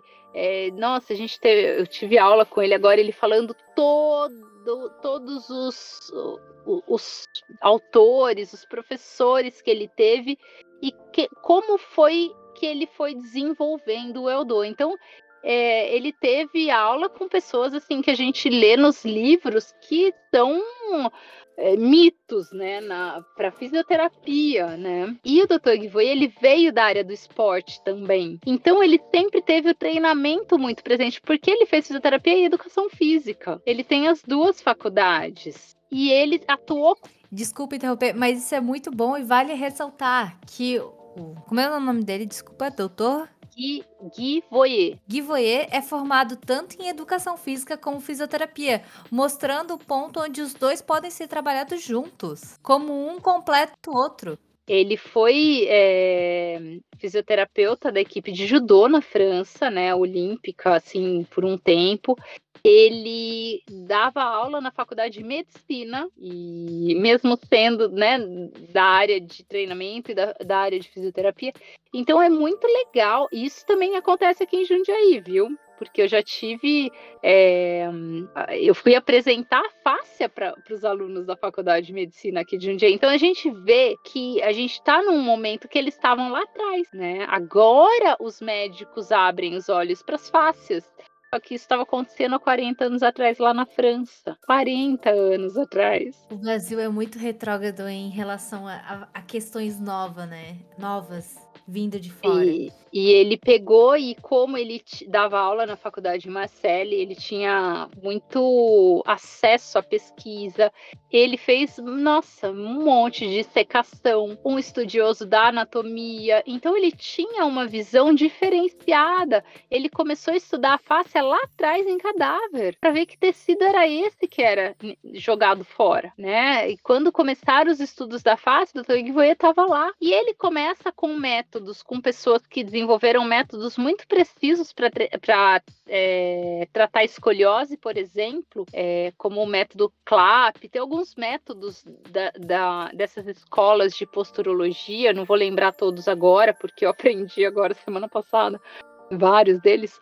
E ele passou um por um e mostrando, e era sensacional como há 50 anos atrás uma mulher de shorts, assim, bem curtinhos, sem nada, com o peito nu, fazendo movimento e filmando para comprovar um método, com o peito aberto, solto, tipo, lá atrás, Liberta. estudando movimento. Eu, eu achei a coisa mais sensacional do mundo, né? Uhum. Assim, olha, eles estavam vendo a coluna e ela fazia movimentos, parecia assim, movimentos reptilianos para trabalhar as curvaturas da coluna, parecia um réptil andando. E, e isso para normalizar curvaturas, eu achei assim sensacional aquele vídeo. E aí, o Dr. Guivoyer, ele via que só trabalhando com métodos clássicos e osteopatia clássica, o paciente dele saía do consultório, mas na semana que na, na outra semana ele estava de novo com dor. E ele falou assim: "Não, eu tenho que criar um, algum exercício como treinador para que ele possa fazer sozinho, porque não está contendo. E aí ele tinha acesso à ressonância magnética ou alguns tipos de é, máquinas, né? Que ele foi colocando a pessoa e vendo em que ângulo era aquele que ele tinha uma maior abertura é, articular. E assim foi nascendo o Eldoa, com a necessidade que ele tinha de colocar aquela pessoa numa maior tensão para criar uma abertura articular, ao mesmo tempo estabilizar e mobilizar a articulação. Por isso que o do é treino de força, não é alongamento. Em nenhum momento ele ficou foca... tem alongamentos miofaciais, faz parte da formação que eu faço, que eu sou uma training. O Eldua faz parte do Soma Training, tá? Para entender. Não é só Eldua, é, é, é, um, é uma faculdade, assim, são quatro anos de estudo. Mas ele foi desenvolvendo vários exercícios, porque ele fala assim: se o corpo humano tem mais de 600 músculos e articulações, eu tenho que ter um movimento para cada um deles, porque cada pessoa vai ter um problema num determinado lugar e eu tenho que ter como mobilizar e estabilizar cada, um dessas, cada uma dessas articulações. Eu tenho que saber acessar cada um desses músculos. Caraca, cada que face visão, desse né? músculo. Eu tenho que saber quais são as conexões faciais do corpo para acessar um determinado local e entender as repercussões dessas faces. Porque o corpo é tridimensional, não existe mais o local existe o global, uma região afeta o todo. Então eu tenho que saber todas, todas as faces e todos os links faciais. Eu tenho que entender sobre todas as articulações e todos os ligamentos do corpo. Eu tenho que entender como cada músculo e cada face, é, face é, cada componente miofacial desse músculo repercute no todo. E eu tenho que entender o papel do sistema nervoso autônomo, que regula esse corpo todo. Eu tenho que entender qual é a inervação de cada região para saber quem eu estou atingindo e com quem esse nervo conversa. Você entende que vai além? Vai muito mais além do que aquela, aquele pensamento pequeno de do músculo ou só daquela vértebra. É um trabalho Nada. completo. É completo, senão você não entende a dor. Caraca, eu, eu sou uma pessoa que, digamos, eu vou contar o porquê que eu cheguei no Aldoa, né? É, eu descobri o Aldoa por conta do LPF, que a Dani, quando ela dá a formação dela, a Dani Perini, ela comenta muito sobre o Aldoa, sobre a mobilização que é feita nele, a descompressão articular que é gerada. E quando ela falou, eu não dei muita bola, não vou mentir, porque tipo foi um nome diferente, ela passou vários nomes, várias várias é, cursos pra gente ir atrás. Uma colega, uma amiga, na verdade, disse: Ó, é, o Eldoa vai vir pra Porto Alegre, o que tu acha? Vamos fazer o assim. Caraca, o que, que é Eldoa? Eu nem lembrava mais o que, que era Eldoa. Eu assim, bah, lá vai eu procurar o que é o Aldoa. Lá vai eu achar o Instagram da Aliciana Rossi, o do Eldoa Brasil. E fui procurando, procurando. E a palavra que me pegou e que me chamou a atenção, além do aval no sentido da Dani ter passado, pelo conhecimento que ela tem em, em questão de aprimoramento de face, mobilização, arti é, mobilização articular, é, foi a questão de descompressão articular e por não ser algo que seja manual, aonde eu precise descomprimir manualmente, aonde o meu aluno consegue executar de uma forma sozinho. Ele não precisa, teoricamente, de mim em cima dele tocando ele. Que ele vai conseguir executar e que ele possa fazer isso em casa também, para descomprimir, facilitando o trabalho e o trajeto da descompressão. Então foi aí que me trouxe a questão do Aldoa. Vou te dizer, queria fazer o curso, tava, a gente estava organizando tudo, Aconteceu um imprevisto um dia antes de ir, tanto que eu te mandei mensagem perguntando se tu ia fazer em outro lugar. Infelizmente não tem como, né? Porque tu tá estudando. Mas foi isso que me chamou a atenção, porque o nome Aldo é muito difícil de se entender, né? Sim. Tipo, o, o, quando eu fui olhar, eu assim, tá, mas o que que significa? E aí tu vai atrás, tu vai cavocando.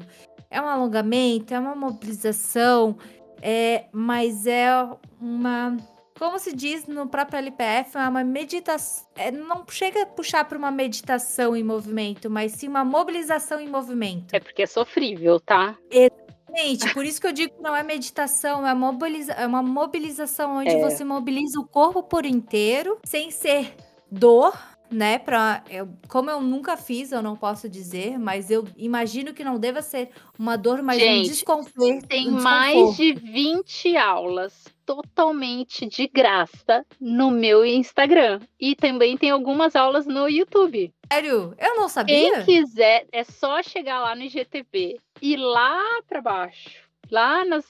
Né, porque na pandemia, o Eldoa, por ter esse papel da, dessa circulação de fluidos, ele estimula muito o sistema linfático, porque tudo circula quando eu mobilizo fáscias, né? Qualquer treinamento facial. Mas como eu dou é muito intenso, ele, ele coloca em tensão o corpo todo ao mesmo tempo. Eu tenho uma circulação muito enfatizada linfática e eu tenho a produção de glóbulos brancos. Então ele aumenta a imunidade. Um treinamento realmente para a saúde. Na pandemia, sabendo que eu tenho um treino que aumenta a imunidade, eu falei assim, gente, eu vou dar aula de Aldoa de graça para a população.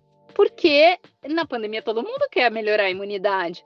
E foi aí que na pandemia eu dei aula de graça por seis meses três vezes por semana sagrado. Eu dava aula de segunda, quarta e sábado. E várias aulas eu mantive, porque ajudou tanta gente. Tem tanto comentário, ai, salvou, salvou meu ciático, salvou não sei o quê. Apesar de não ser específico para o nervo ciático. Ele tirava tensões de faces importantes, tipo a região glútea, né, a face do piriforme, apenas por mobilizar toda a região pélvica. Olha as conexões. É, o DOA foi feito para descomprimir o nervo ciático? Não.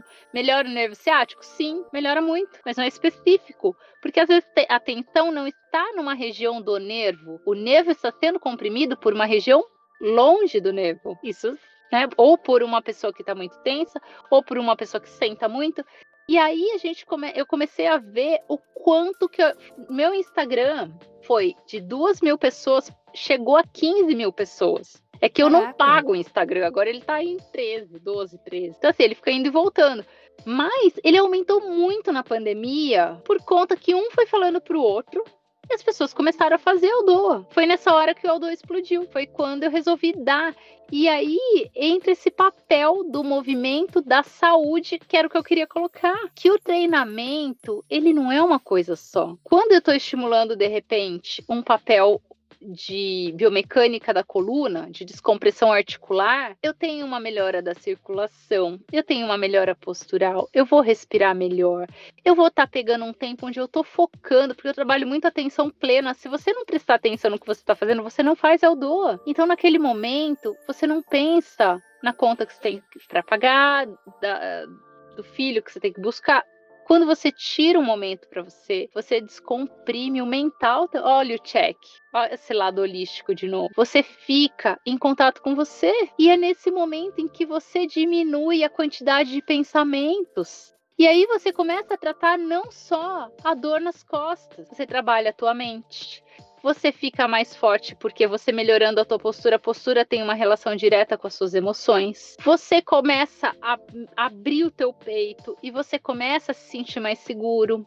E aí vai virando uma bola de neve positiva em relação à saúde física, mental, emocional. Eu só não entro no espiritual nesse momento, eu prefiro passar pro meu irmão, mas também que, né, de alguma maneira pode estimular a pessoa, mas não é o foco tá? No Eldoa, não. No check, sim. No, no Eldoa, não.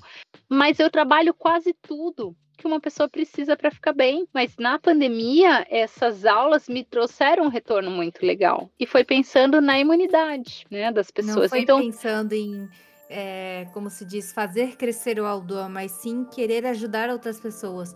Como foi foi um pensamento muito genuíno. Eu, eu, Exatamente. eu simplesmente pensei nisso. Assim, eu vou ajudar as pessoas. Eu tenho uma ferramenta.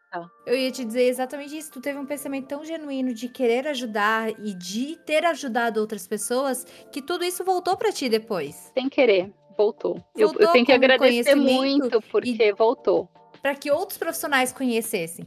Mas é... Me diz uma coisa. O Eldoa, ele é uma técnica onde você vai trabalhar só ele numa aula ou você trabalha ele associado a outras questões? Exemplo, se eu for dar um personal, eu aplico o Eldoa no começo ou eu dou aula toda de Eldoa? Ou como que funciona? Porque eu fiquei confusa em relação a isso. Como eu poderia é, utilizar isso nas minhas aulas? O Eldoa, ele foi, ele é indicado para pessoas que começam a estudar o Eldoa, né? Assim, tipo, tem o Eldoa 1 e 2. Ele é indicado que seja feito no fim do treino. Por quê?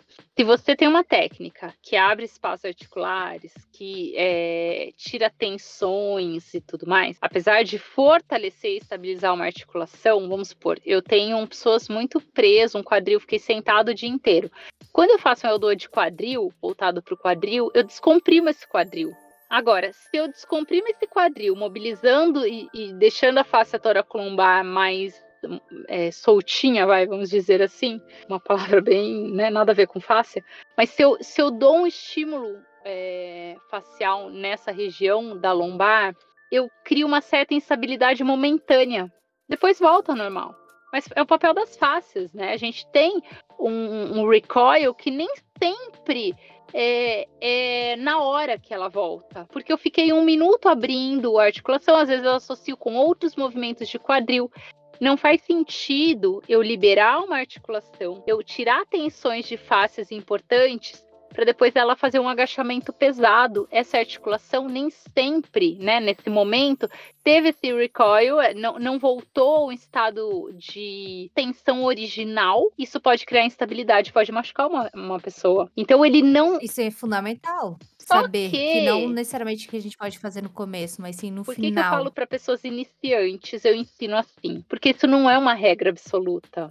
Eu posso ter um, um jogador de golfe na minha mão que não faz, que tem uma escoliose muito forte, que tem um, um lado que ele tem uma tensão muito grande e que ele tem a escoliose que prejudica bem o lado que ele faz a batida do golfe, o swing. Nesse caso, eu poderia usar o Eldoa antes do treino dele para ele melhorar a tacada do golfe. Mas é um caso muito pontual. Então eu não tenho verdades absolutas. Eu prefiro ensinar assim, para que as pessoas entendam que, por via geral de regra, eu faço é o do no fim do treino. Mas se eu souber o que eu estou fazendo, se eu entender o meu aluno, e souber exatamente como o Eldoa funciona, eu posso usar no começo do treino. Exemplo é o LPF, que eu, eu trabalho com LPF, eu sei que tu também trabalha. Tu usa o Eldo no teu LPF, na tua prática ou nos teus alunos? No começo, no final, como que funciona? Eu, como eu te disse, eu, fa eu sou, eu faço parte do Soma Training, uhum. é, Soma Voyer, que tem na internet e tudo mais. Então, o, o Eldo, ele é uma disciplina dentro de outras. Por exemplo, eu tenho um, um curso, né, uma, uma disciplina que chama Myofascial Stretching, que são alongamentos miofaciais. A gente alonga, são é, posturas específicas para mobilizar a face de determinado músculo e suas conexões. Eu tenho é, alguns exercícios, é uma outro módulo que chama Awareness and Proprioception. Então, são só exercícios proprioceptivos e de melhora da consciência corporal de determinada região. Esses exercícios, eles trazem uma gama de movimentos que eu utilizo no aquecimento. Então eu posso utilizar no aquecimento do LPF, no aquecimento do treinamento funcional, que eu trabalho com treino funcional ainda, amo. Eu posso utilizar no treinamento é, no aquecimento do Eldo, eu posso utilizar antes de correr ou de qualquer outra coisa. Agora, eu utilizo o Eldoa, na, o Eldoa de coluna, vamos supor, aqueles clássicos que vocês veem no meu Instagram, antes desses treinos? Não. Para mim, porque eu sou hipermóvel, e também com a grande maioria eu não utilizo. Mas se eu tiver um caso de uma pessoa com um quadril, uma grande hiperlordose, com quadril muito, muito rígido, eu poderia usar um Eldor de quadril antes do treinamento para a pessoa agachar melhor. Como às vezes é necessário. Mas eu estou fazendo isso com meu aluno de personal, que eu super avaliei, que eu sei exatamente como é. E eu sei que eu não preciso ficar um minuto em tensão máxima, eu coloco um pouquinho da tensão só para ele liberar um pouquinho. Vamos supor, o aluno, é, meu aluno trabalhou oito horas sentado. Imagina se eu colocasse ele numa cadeira extensora depois do. Se eu fizesse um leg press. Eu ia otimizar essa tensão do quadril. Provavelmente ele ia puxar uma vértebra ia, e isso ia repercutir em outras áreas, né? E ia, podia gerar um grande problema. Agora, sabendo dessa condição desse aluno, eu posso fazer um treinamento para ele em pé, porque ele ficou sentado o dia inteiro. Eu uso peso livre. E se eu quiser que ele faça um agachamento profundo, ele vai, vai criar uma tensão absurda no quadril novamente. Então eu posso descomprimir esse quadril antes e aí depois eu agacho, se for o caso. Tudo é entende? São, tudo, tudo tem que se entender para poder parte de uma avaliação. Então eu tenho, que nem no eu dou no workshop, né? Eu trago só post algumas posturas, não são todas, mas a, a, grande maioria das posturas de coluna. Então eu falo que esses Eldoas são para serem utilizados pós-treino, porque eu não tive a oportunidade de ensinar e de entrar numa anatomia facial mais profunda, numa biomecânica articular mais é, adequada para esse tipo de conhecimento que o Eldo exige. Então eu prefiro falar que o Eldo é para ser utilizado no final, mas isso não é uma verdade absoluta. Como nada em treinamento é. Tudo, tudo. Nada é errado em movimento. Tudo depende. Para quê? Por quê? E para quem eu vou aplicar? Se não, se eu não souber isso, não tem por que fazer. Eu tenho que entender. Então eu tenho que saber o que, que eu estou usando. Então eu quero trazer para o Brasil a oportunidade de aprender isso tudo, porque é uma baita ferramenta, como você mesma já pegou já pegou a essência dele. Eu posso treinar meu aluno, força, eu posso utilizar uma respiração da LPF e eu posso colocar um Eldoa para descomprimir ou para trabalhar uma determinada região que ele tem dor. Eu posso ensinar esses exercícios, filmar e pedir para ele trabalhar sozinho, porque quando ele chegar na próxima aula, o tecido já vai estar tá melhor, eu já vou ter uma condição melhor postural. O meu trabalho vai aparecer, ele vai ver resultado e aí ele vai sempre querer treinar comigo. É, é nesse ponto a gente dá resultado. Agora, o Eldoa é a melhor técnica do mundo? Não! Ele também tem suas contraindicações. Por exemplo, uma pessoa fez uma artrodese, fundiu, né? Colocou aqueles pinos na coluna que não tem a possibilidade de abertura articular. Então, não posso trabalhar o Eldoa nessas articulações que estão fundidas. Mas ele tem outras vértebras que movimentam, não tem? Sim. Então eu posso olhar, é isso então, é, é esse jogo de cintura, é, é, é esse olhar individualizado que, que o Eldoa traz. E você me perguntou, eu uso o Eldoa nas minhas aulas de LPF? Mas sem dúvida. Não tem uma aula de LPF que eu não use um Eldoa. E também pode ter uma aula que eu não use. Vamos supor, tá todo mundo bem. teve uma aula que eu resolvi terminar com uma meditação. Não usei o, o Eldoa. Agora, se em alguma aula alguma aluna falar, ai, minha coluna hoje tá doendo. Sim, hoje é dia de usar o Eldoa. Agora, eu, eu no meu. Oi? Eu te perguntei em relação ao LPF, como é minha área, é... porque às vezes chega alunas que estão com uma certa dor na coluna, é, e que a gente faz a. A gente aplica o LPF como também descompressão, só que, claro, não é tão rápido na hora, descomprime. Mas. Por isso que eu perguntei se era no começo ou no final, porque eu fiquei interessada, porque o Eldoa pré, pelo que passa, né? Passa como se fosse tipo descomprimir, então facilitaria o meu, traja, o meu trajeto pelo LPF. Eu acho que o LPF e o Eldoa foram feitos um para o outro. É, Quanto então, mais... quando eu Nossa, é isso... muito legal. É, esse é o DOA 4, né, que eu tô fazendo, ele fala muito sobre a região pélvica. Gente, eu só pensava no LPF. É Sim. É muito lindo. Só que no, no Eldoa, o quadril não tem oito eixos de movimento, ele tem 22. Então, assim, é muito mais complexo.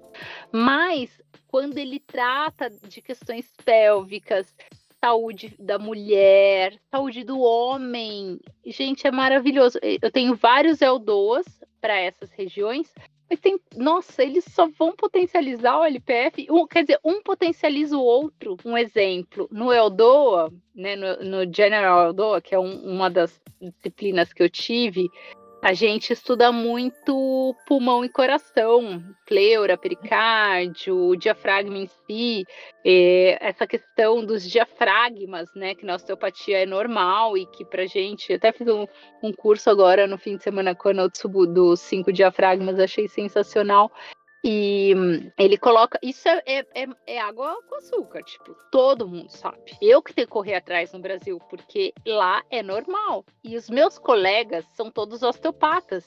Toda uma grande. Eu tenho que estudar mais que todo mundo. Porque no Brasil eu não posso fazer osteopatia. Eu não queria ser uma osteopata, eu só queria o conhecimento da osteopatia, mas é impossível uma professora de educação física fazer tudo bem, já tô conformada, talvez um dia eu faça fora. Mas é, eu só queria o conhecimento, porque eu tô nessa desvantagem. E aí eles trabalham os, os diafragmas, por exemplo, é, para trabalhar o diafragma é, torácico, né, o, o diafragma mesmo, o músculo diafragma, eles têm essa questão da ligação da pleura.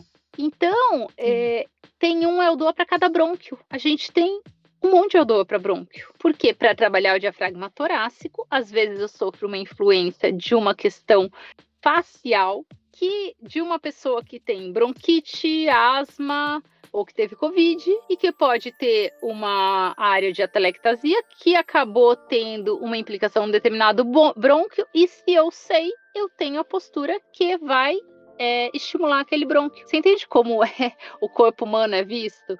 É para fazer o Eldoa de brônquio numa aula em grupo? Não, não precisa. Poderia. Posso, né, resolver trabalhar a pleura, mas assim, especificamente, eu trabalho com aquele aluno que precisa. É um caso mais personalizado, né? Mas eu tenho que ter a ferramenta porque pode chegar esse caso na minha mão. Então, Sim. principalmente pós-Covid, eu vi uma possibilidade gigantesca de utilizar o que antes eu não utilizava, porque eu aprendi isso antes do Covid e agora depois do Covid eu vejo que todo esse curso ele é, eu teria que refazer porque acho que mudou tudo, né? Com o Covid é, as possibilidades são muito maiores.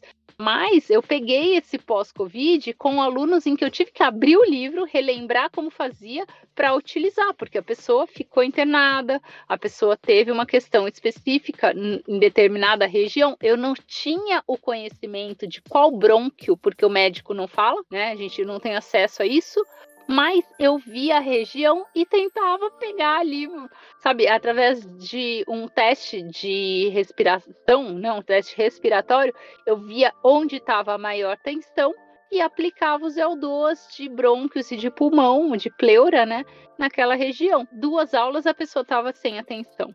Caraca. Isso eu posso usar no LPF. Momento eu sinto que o diafragma está preso, em que parte ele está, eu sei mais ou menos que bronco eu, eu posso atuar, não vou saber especificamente, mas eu posso levar movimento para aquela região. É mais ou menos assim que eu uso. Caraca. É, é, bem específico. É, eu, com a nossa conversa, tipo, parece que o Eldo é tão profundo, ele é tão.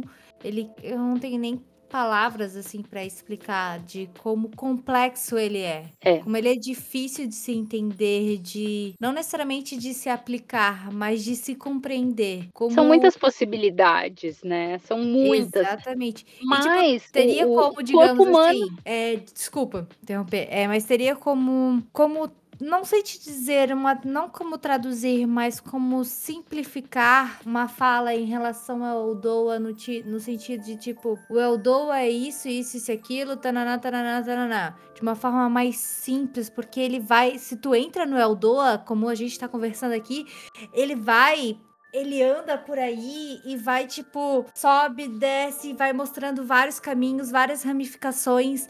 E tu acaba meio perdida, porque, tipo, cara, tem tantas possibilidades, tem tantas variações que podem facilitar e ajudar dentro do Eldoa, que parece que aquela, aquela primeira tradução da primeira explicação se perde em tantas ramificações que o Eldoa pode trazer, sabe? Sim, sim. Se perde porque o Eldoa é para saúde. O Eldoa é um tratamento, é, é, é osteopatia em movimento. Quando você vai num osteopata, você não chega lá com um treino montado. O osteopata te avalia e vai vendo as respostas do corpo para aquilo que vem o que o teu corpo apresenta. Ele tem todas as ferramentas na caixinha, ele usa a ferramenta correta. O Eldoa é isso essa formação que eu faço, tá? Quando eu apresento, eu dou para a coluna num workshop prático, eu tô dando um primeiro, sabe, eu tô mostrando ele da maneira mais grosseira que ele é, que é o Eldoa de coluna. Sim. Então, assim, eu descomprimo coluna, o Eldoa não é só isso. Eldoa é muito mais. O Eldoa é osteopatia em movimento. Então, hoje em dia, um aluno chega para mim eu avalio, eu não sei o que eu vou fazer com ele. Eu tenho que ver onde o corpo dele quer que eu atue. Caraca. Nem, é nem todo mundo tá preparado para treinar força com Bell. As pessoas que chegam para mim é, só tem pepino. Para ela chegar, uma pessoa que quer estética nem vem, porque ela quer outra coisa. E tem outros professores ótimos que fazem essas outras coisas. Quando a pessoa chega para mim, ela tá sofrendo ela tá anos com dores crônicas, ela tem alguma coisa. E aí, nem eu vou avaliando todo movimento é uma avaliação. Às vezes eu tô fazendo uma postura e falo, eu termino a postura e já vou para outra. Às vezes eu abro o livro durante a aula. Eu queria tal, eu não tô lembrando como é aquela, porque eu tenho mais de 20 apostilas de posturas. Eu tenho uma infinidade de movimentos que se eu não fizer, se eu não abrir o livro, eu vou esquecer, eu vou fazer errado. Eu tenho que ler. Os meus alunos, eu não tenho problema de abrir o livro. Eu pego e abro e saúde. Eu pego, abro e sigo onde o corpo quer me levar.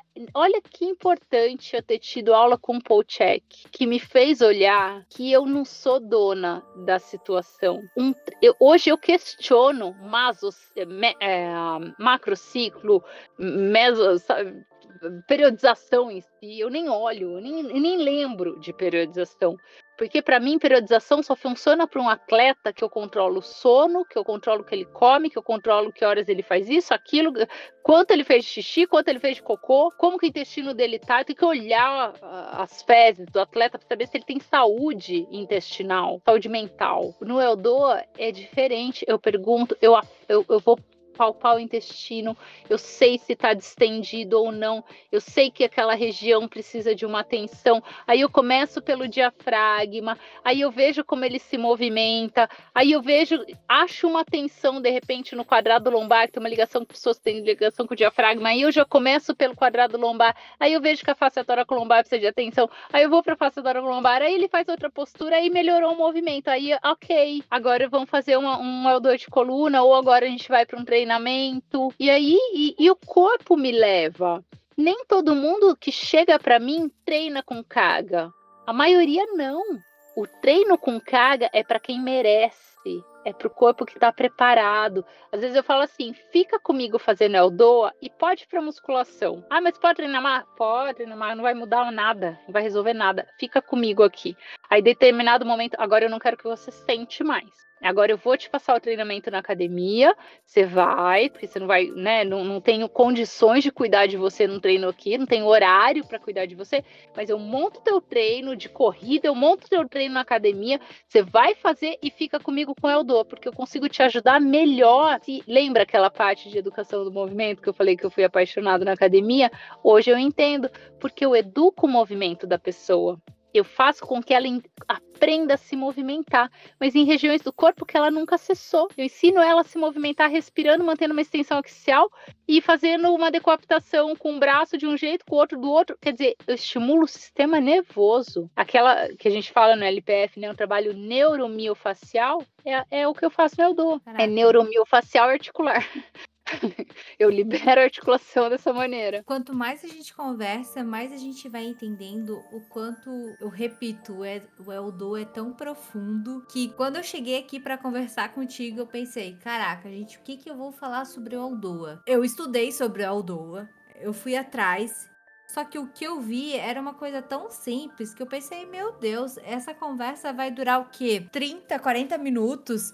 Porque ele parece ser tão simples quando é falado, quando tá escrito, e quando tu vai explicando, claro que a gente tá falando de uma forma um pouco mais técnica, que talvez para leigo se torne difícil entender, mas para quem é da área e que estuda a área da saúde, consiga já começar a compreender o fio do Eldoa, do rolinho, que tu vai puxando um fiozinho e vai começando a tirar toda a explicação de como o Eldoa tem várias ramificações, que como ele pode tratar inúmeras situações, como ele pode, como é melhor, como ele é voltado para a saúde. Tem o caso de principal. Alzheimer. Eu cuido Alzheimer com Eldoa e eu cuido Parkinson com Eldoa.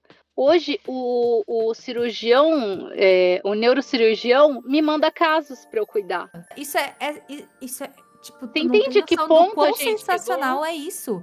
Porque o médico reconhecer um profissional de educação física que, desculpa, eu vou falar no profissional de educação física porque o médico reconhece só o fisioterapeuta. Temos um grande problema nisso. Reconhecer um profissional de educação física que, através de um método, de uma metodologia que trabalha é, essa descompressão da linha facial, compressão articular, trabalhar a questão do Alzheimer e do Parkinson e ser indicado para um, esse profissional é tipo muito fora da caixa.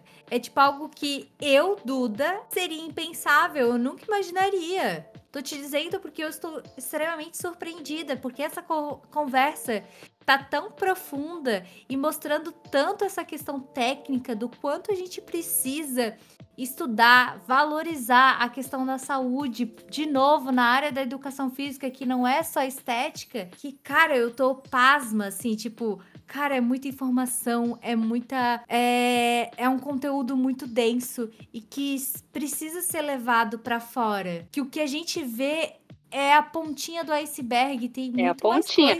A pontinha do iceberg é esse é o dor de coluna. Porque assim, Duda, nunca, nunca, eu nunca peguei um caso que eu cuidei de Aldoa, que era caso de cirurgia de coluna que a pessoa foi para cirurgia. Começa por aí, o, o sucesso Sim. do Aldoa. Então, se você chega com uma indicação cirúrgica, como eu já tive vários, tem um até que eu postei no Instagram, um caso de um até amigo meu, Guga, posso até falar o nome dele, que ele é super amigo de infância, que ele chegou deprimido, é, sobrepeso, descrente, com anos de dor crônica e uma dor quase que incapacitante de coluna. E ele chegou chorando, assim, só faltou chorar mesmo, mas homem não né, é mais durão. Mas quase chorando e falando assim: Eu não sei se eu vou escapar da cirurgia. Eu falei, ok. Ele falou assim, meu médico, mas era, aí eu tenho o, o, aval, assim, eu tenho que tirar o chapéu pro médico dele, que falou, procure alguém que a gente vai tentar não operar essa coluna. E aí ele veio, né, e veio, ele vinha, eu sou de Jundiaí, ele vinha de Alphaville, como eu tenho vários alunos que vêm de São Paulo treinar aqui, porque acredita, porque o médico acredita, e o médico acaba indicando, e aí a pessoa vem treinar já achando que não vai que não vai escapar da faca. É um trabalho de no mínimo um ano. Não é uma coisa simples. A pessoa tem que vir por, pelo menos duas vezes por semana comigo. Senão, não faço milagre. E aí tem que fazer tudo que eu mando. Tem que caminhar, quando o caso é uma hérnia muito extrusa, não vou te falar que eu vou liberar para treinar musculação sozinho na academia. Não dá. Tem que treinar comigo. Não, não consigo começar treinando com força. É o do direto. É o do e eu ensino a fazer as respirações LPF, faz sozinho LPF, treina o do comigo. É um longo caminho. Eu tenho que melhorar a alimentação, eu tenho que melhorar às vezes mandar para o psicólogo. Eu te, tem uma série, aí o trabalho é, multidisciplinar entra. E aí, quando a gente vê, e esse é um caso muito legal, porque é o único caso que eu tenho documentado com uma ressonância antes do trabalho e uma ressonância depois de um ano, onde o que, que aconteceu com a hérnia, que era extrusa e tudo mais, reabsorveu. E aí não precisou, não precisou operar. Então, a gente já tem médicos hoje em dia que sabem que não precisa operar a hérnia de disco, salvo alguns casos. A gente tem que dar condições para o corpo reabsorver isso e, re, e vai ser reabsorvido. Toda hérnia é reabsorvida. A não ser que tenha um caso muito, uma compressão muito absurda, limitante, que está tirando qualidade de vida da pessoa. Mas assim, 80, 90% dos casos, a gente poderia atuar com Eldoa. Mas tem que saber Eldoa, né? Porque eu tô sozinha. Vale ressaltar Exatamente. Vale ressaltar um dos pontos que tu falou. Não é em três, quatro semanas que a gente vai resolver. Não. Se tu levou. O que eu acho que é um bom exemplo. É, tu levou cinco anos para fazer isso, para gerar essa hérnia, como que um mês você quer resolver esse problema? Pois Foram é. cinco anos para um mês. Não, não tem nem condições. Não existe Mas mágica. esse, Duda, é o trabalho mais fácil. Isso é fácil. Reverter uma hernia de disco é simples, perto de trabalhar com Parkinson, entende? É tipo, meu, a minha cabeça assim tá explodindo assim num nível de sabedoria e de conhecimento que tu tá trazendo pra gente. E talvez, como eu disse, não vá ser todo mundo que vá querer se aprofundar no, no nosso, no nosso podcast hoje, porque é um podcast tão profundo, de um feeling muito bom. O Eldoa não é para todo mundo. E nem todo mundo é pro Eldoa. Não é, é, como nem todo mundo vai querer estudar, entendeu? Sim. E... Nem todo mundo.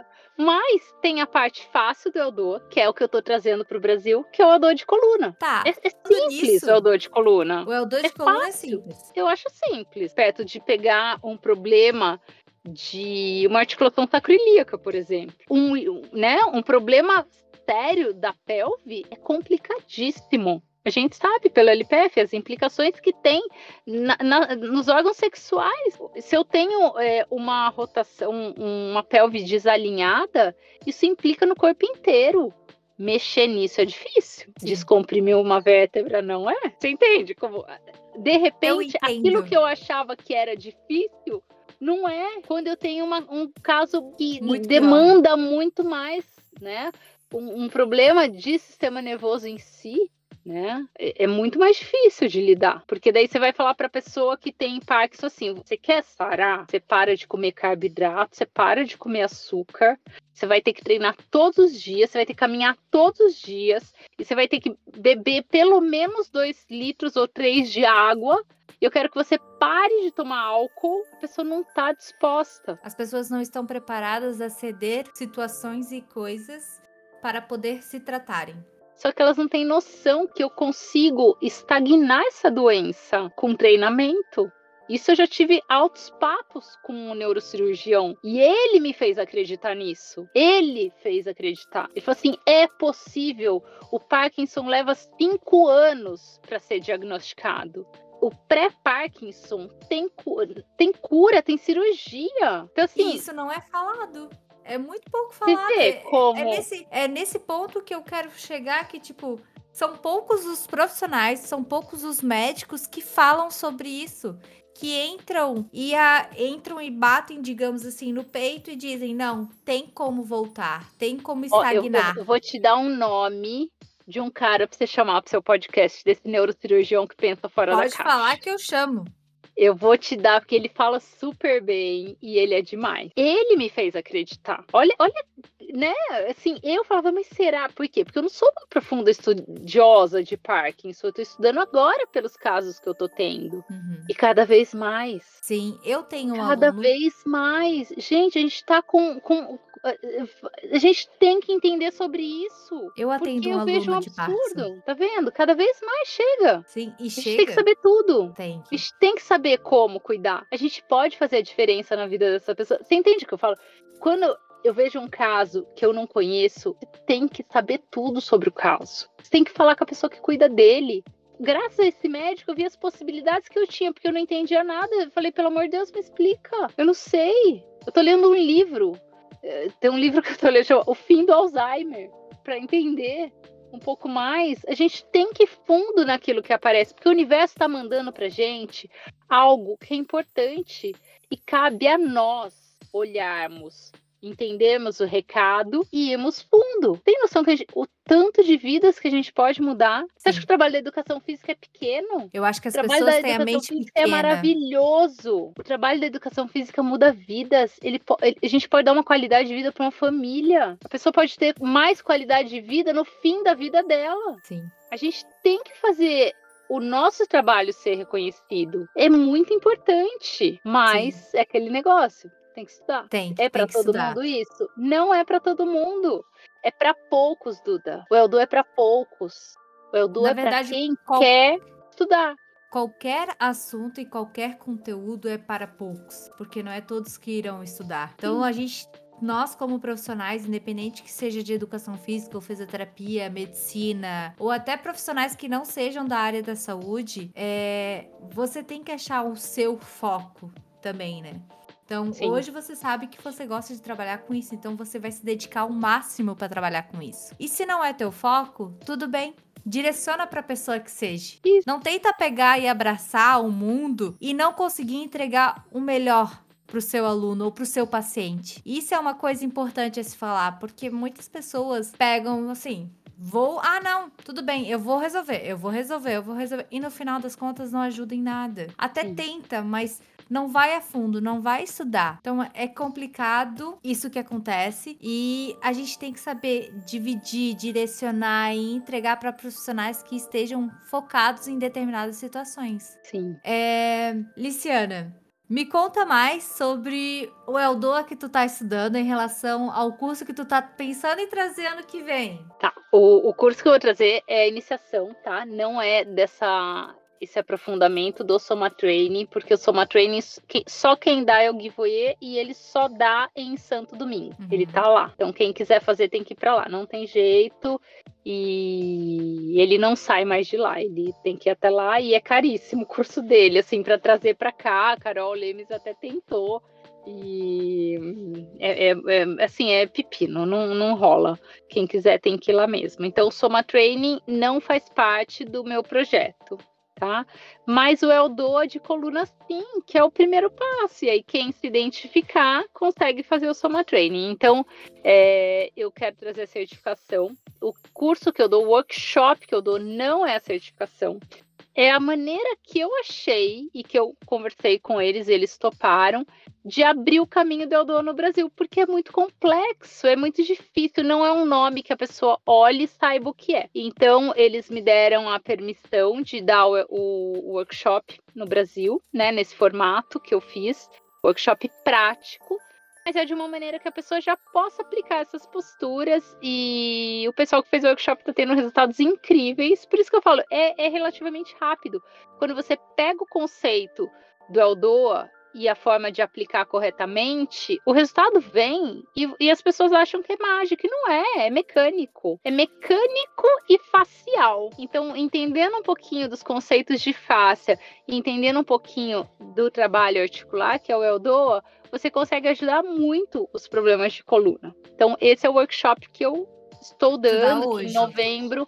É, agora vai ter o único, esse ano vai ser agora em novembro, o último final de semana de novembro aqui em Jundiaí. Vai ser a, a última oportunidade. Depois, provavelmente, a gente tem em março. É, Vamos saber. O, eu estou tentando trazer a formação para o ano que vem, talvez segundo semestre, a gente ainda não sabe porque eu dependo da agenda do Bryce, porque a gente vai fazer juntos. O, o, ele acha que a gente deveria fazer o do 1 e 2 juntos de uma vez, porque daí ele vem uma vez só.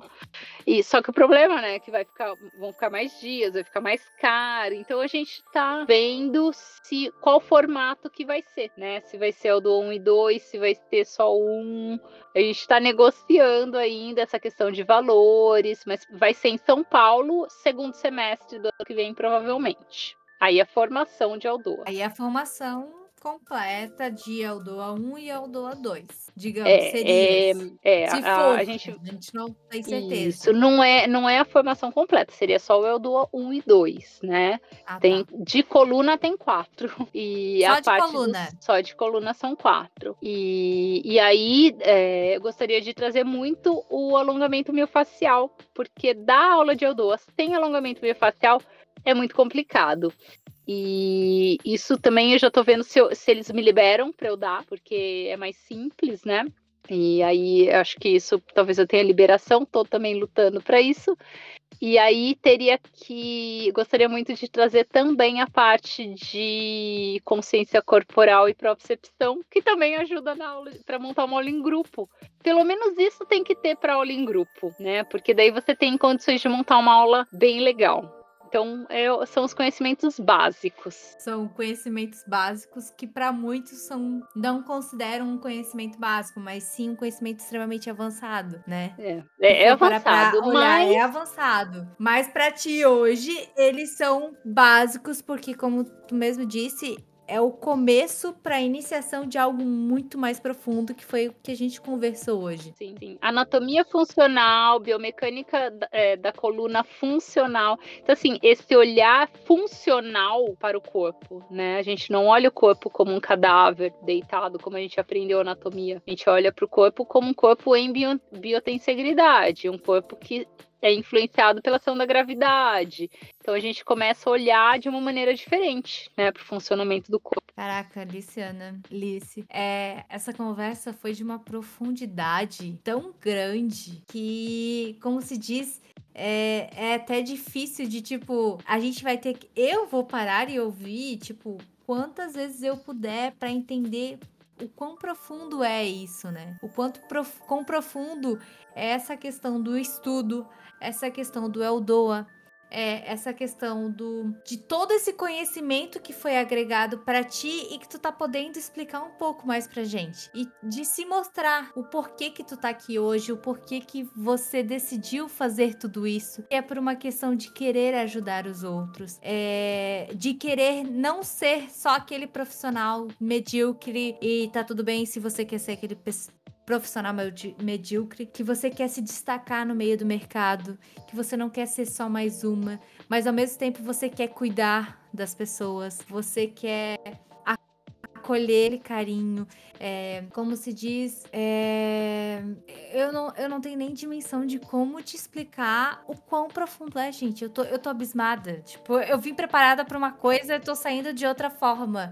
Parece que eu estou saindo da formação de LPF. Essa é a conclusão que eu saí desse episódio. Porque, gente, no LPF a gente entra tão profundamente assim, que é tantas coisas trazendo realidade de tipo que a gente precisa se dedicar a isso, isso, aquilo, estudar, tem várias concepções, que essa conversa trouxe tanto isso que a gente que, cara, a gente é a pontinha do iceberg. É. Eu sou uma, uma, um grãozinho de arroz no meio do arrozal inteiro. Então, tipo, caraca!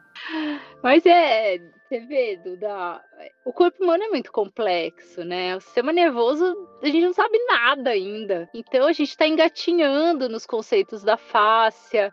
Então dá essa confusão mesmo, mas ao mesmo tempo que confunde, não abre um mundo de possibilidades. É, é isso que a gente tem que se pegar, sabe? De entender pelo menos bem uma coisa tem que saber bem uma coisa. E aí, devagarzinho, a gente engatinha. Não dá para querer saber tudo de uma vez. Então, por isso que eu acho que o Eldoa, primeiro, entender o Eldoa de coluna é o caminho. É, parece que é difícil, mas não é. É a gente que não estudou coluna. Então, a gente traz assim de uma maneira bem mastigada eu, por isso que eu acho que o workshop prático é importante antes da primeira formação, porque a primeira formação é pesada, é, é muita teoria, tem prática também, mas eu diria são dois dias de teoria, dois dias de prática, basicamente. Eu trouxe de uma maneira mastigada, como eu acho que no Brasil a gente tem esse, né? A gente não estudou tanto assim. Então tem que ser um pouquinho mais light. E eles entenderam, né, que tudo bem. Então eu acho mais leve você pegar, começar a praticar para chegar no do A1 e aí você já está praticando, você vai absorver de uma maneira diferente. Então, eu acho que é um caminho mais suave para que as pessoas não sofram o que eu sofri sozinha, né? De ter que estudar e pegar e não entender nada, de achar assim, eu fui aprender fácil lá, né? Diferente do que eu aprendi lá no passado, mas já tinha algum conhecimento, já sabia o que era, já sabia o que era tecido conjuntivo. Então, é, é diferente, a gente tem que começar a ver e, e, e começar a captar essas intuições, isso tudo que o universo coloca.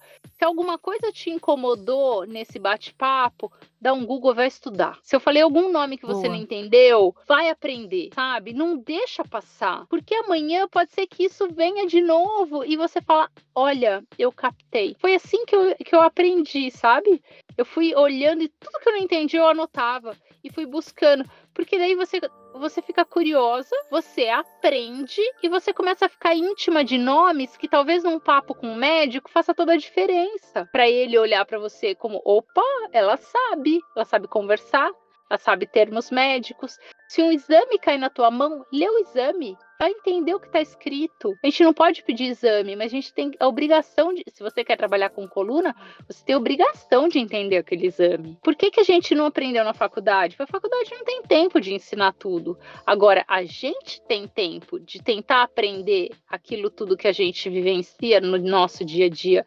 Ler exame é uma coisa corriqueira para mim. Todos os alunos trazem. Eu não me baseio só no laudo, eu faço testes, mas se eu tenho um laudo, eu sei quais segmentos eu tenho que trabalhar. Você entende que você começa a agregar a medicina, ou um papo com o fisioterapeuta. Às vezes o dentista, às vezes tem uma questão de ATM, eu tenho que conversar com o dentista, sei a influência que a ATM tem na cervical, né? Eu tenho que saber que, que ah, tem cirurgia, tem não sei o que. Ah, tirou um siso, tirou todos os sisos de uma vez, aquilo traumatizou a pessoa como foi. Então, assim, você começa a ver que qualquer cicatriz é um campo de interferência no corpo, isso é um conceito osteopático.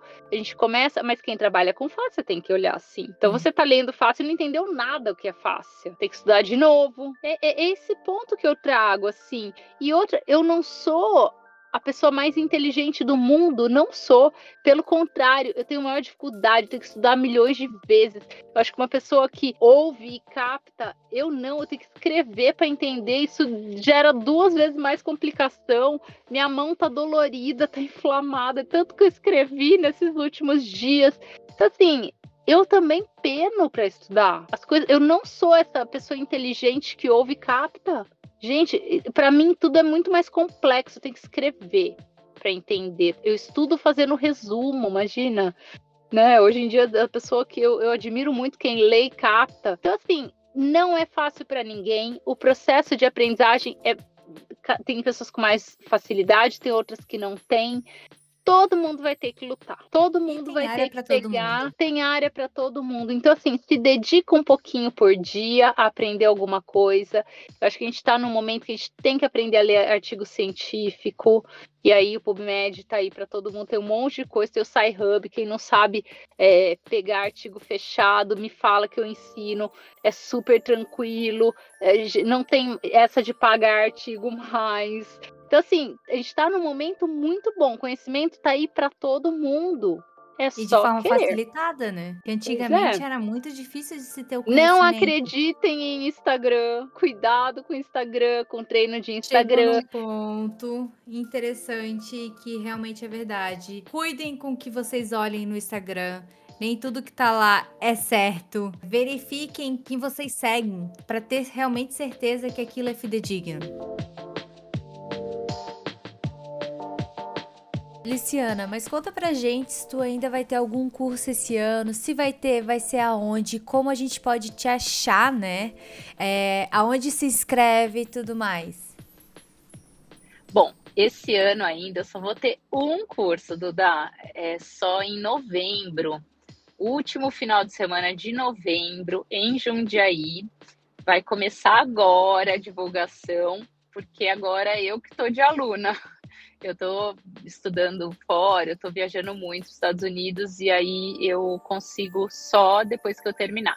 Então, só vou ter no último final de semana de novembro. Fiquem de olho no Instagram, Liciana Rossi ou Eldoa Brasil, que todas as informações estarão lá. E agora, no último final de semana de outubro, vai ter uma inovação. Eu vou fazer um retiro junto com meu irmão. E só que esse vai ser só para as pessoas ficarem bem. Então vai ser um retiro de bem-estar físico, mental e energético. Eu com a parte física e o meu irmão, Lúcio Rossi, com a parte energética. Vai ser em Amparo e no sítio Glória. Vai ser uma coisa diferente de tudo que eu já fiz, mas vai ser bem forte. Vai ser o, re o Retiro Reconectar-te, que também começa a divulgação já no meu Instagram, arroba Liciana Rossi e no, no Instagram também, arroba Estúdio Liciana Rossi. Então, é o que temos para esse ano ainda. E aí, no ano que vem, voltam os workshops práticos de Aldua depois de março. E vai ter uma novidade que ainda não posso liberar, mas vai ter uma grande novidade que diz respeito à formação do Eldoa no Brasil. Mas aguardem que esse é mistério. Então, ano que vem teremos novidades em relação ao Eldoa. Estou extremamente curiosa. Mas, por fim, é... Liciana, tu gostaria de falar ou agregar mais alguma coisa em relação a tudo que já foi dito ou que a gente já conversou antes? Ai, foi muito bom estar aqui e poder passar um pouquinho sobre o Eldoa, sobre a minha história. A gente falou mais de mim do que do Eldoa em si, mas é só para vocês terem é, noção de como foi essa caminhada do quanto eu honro é, estar nesse meio de treinamento da coluna, específico de coluna e de articulações em geral, voltado para a saúde de uma maneira holística, né, integrativa, que respeita realmente o corpo e que tem todos os princípios embasados na fáscia, né, nesse tecido tridimensional que explica o porquê de, de estudar e, e ficar de olho no todo, né? No ser humano como um todo, com as suas características emocionais, com aspectos relacionados à alimentação, hidratação e tudo mais. Então, o Eldo é um exemplo de treinamento clássico dessa integração para ter resultado, né? Mostrando que o isolado já caiu por terra e que a gente tem que integrar tudo e todos embasados né, no sistema nervoso, autônomo principalmente, para entender todas as características do sistema facial e as suas influências, e assim conseguir treinar uma pessoa e resolver alguma questão específica, seja de dor, de lesões recorrentes, de falta de movimentação, né, de amplitude de movimentos, e aí vai. Então, o Eldoa está muito ligado a isso e principalmente nessa questão postural, ensinando o corpo a viver num mundo de gravidade, né? Com todas as adversidades aí da vida influenciando, mas de uma maneira muito respeitosa. Esse, isso é que eu quero passar do Eldoa, respeitando as necessidades da pessoa que vem praticar. Liciana, só tenho a agradecer por você ter tido tempo de estar aqui hoje para compartilhar um pouquinho da sua história, da sua trajetória dentro da educação física e mostrar o quanto estudar e se dedicar é, gera frutos lá na frente.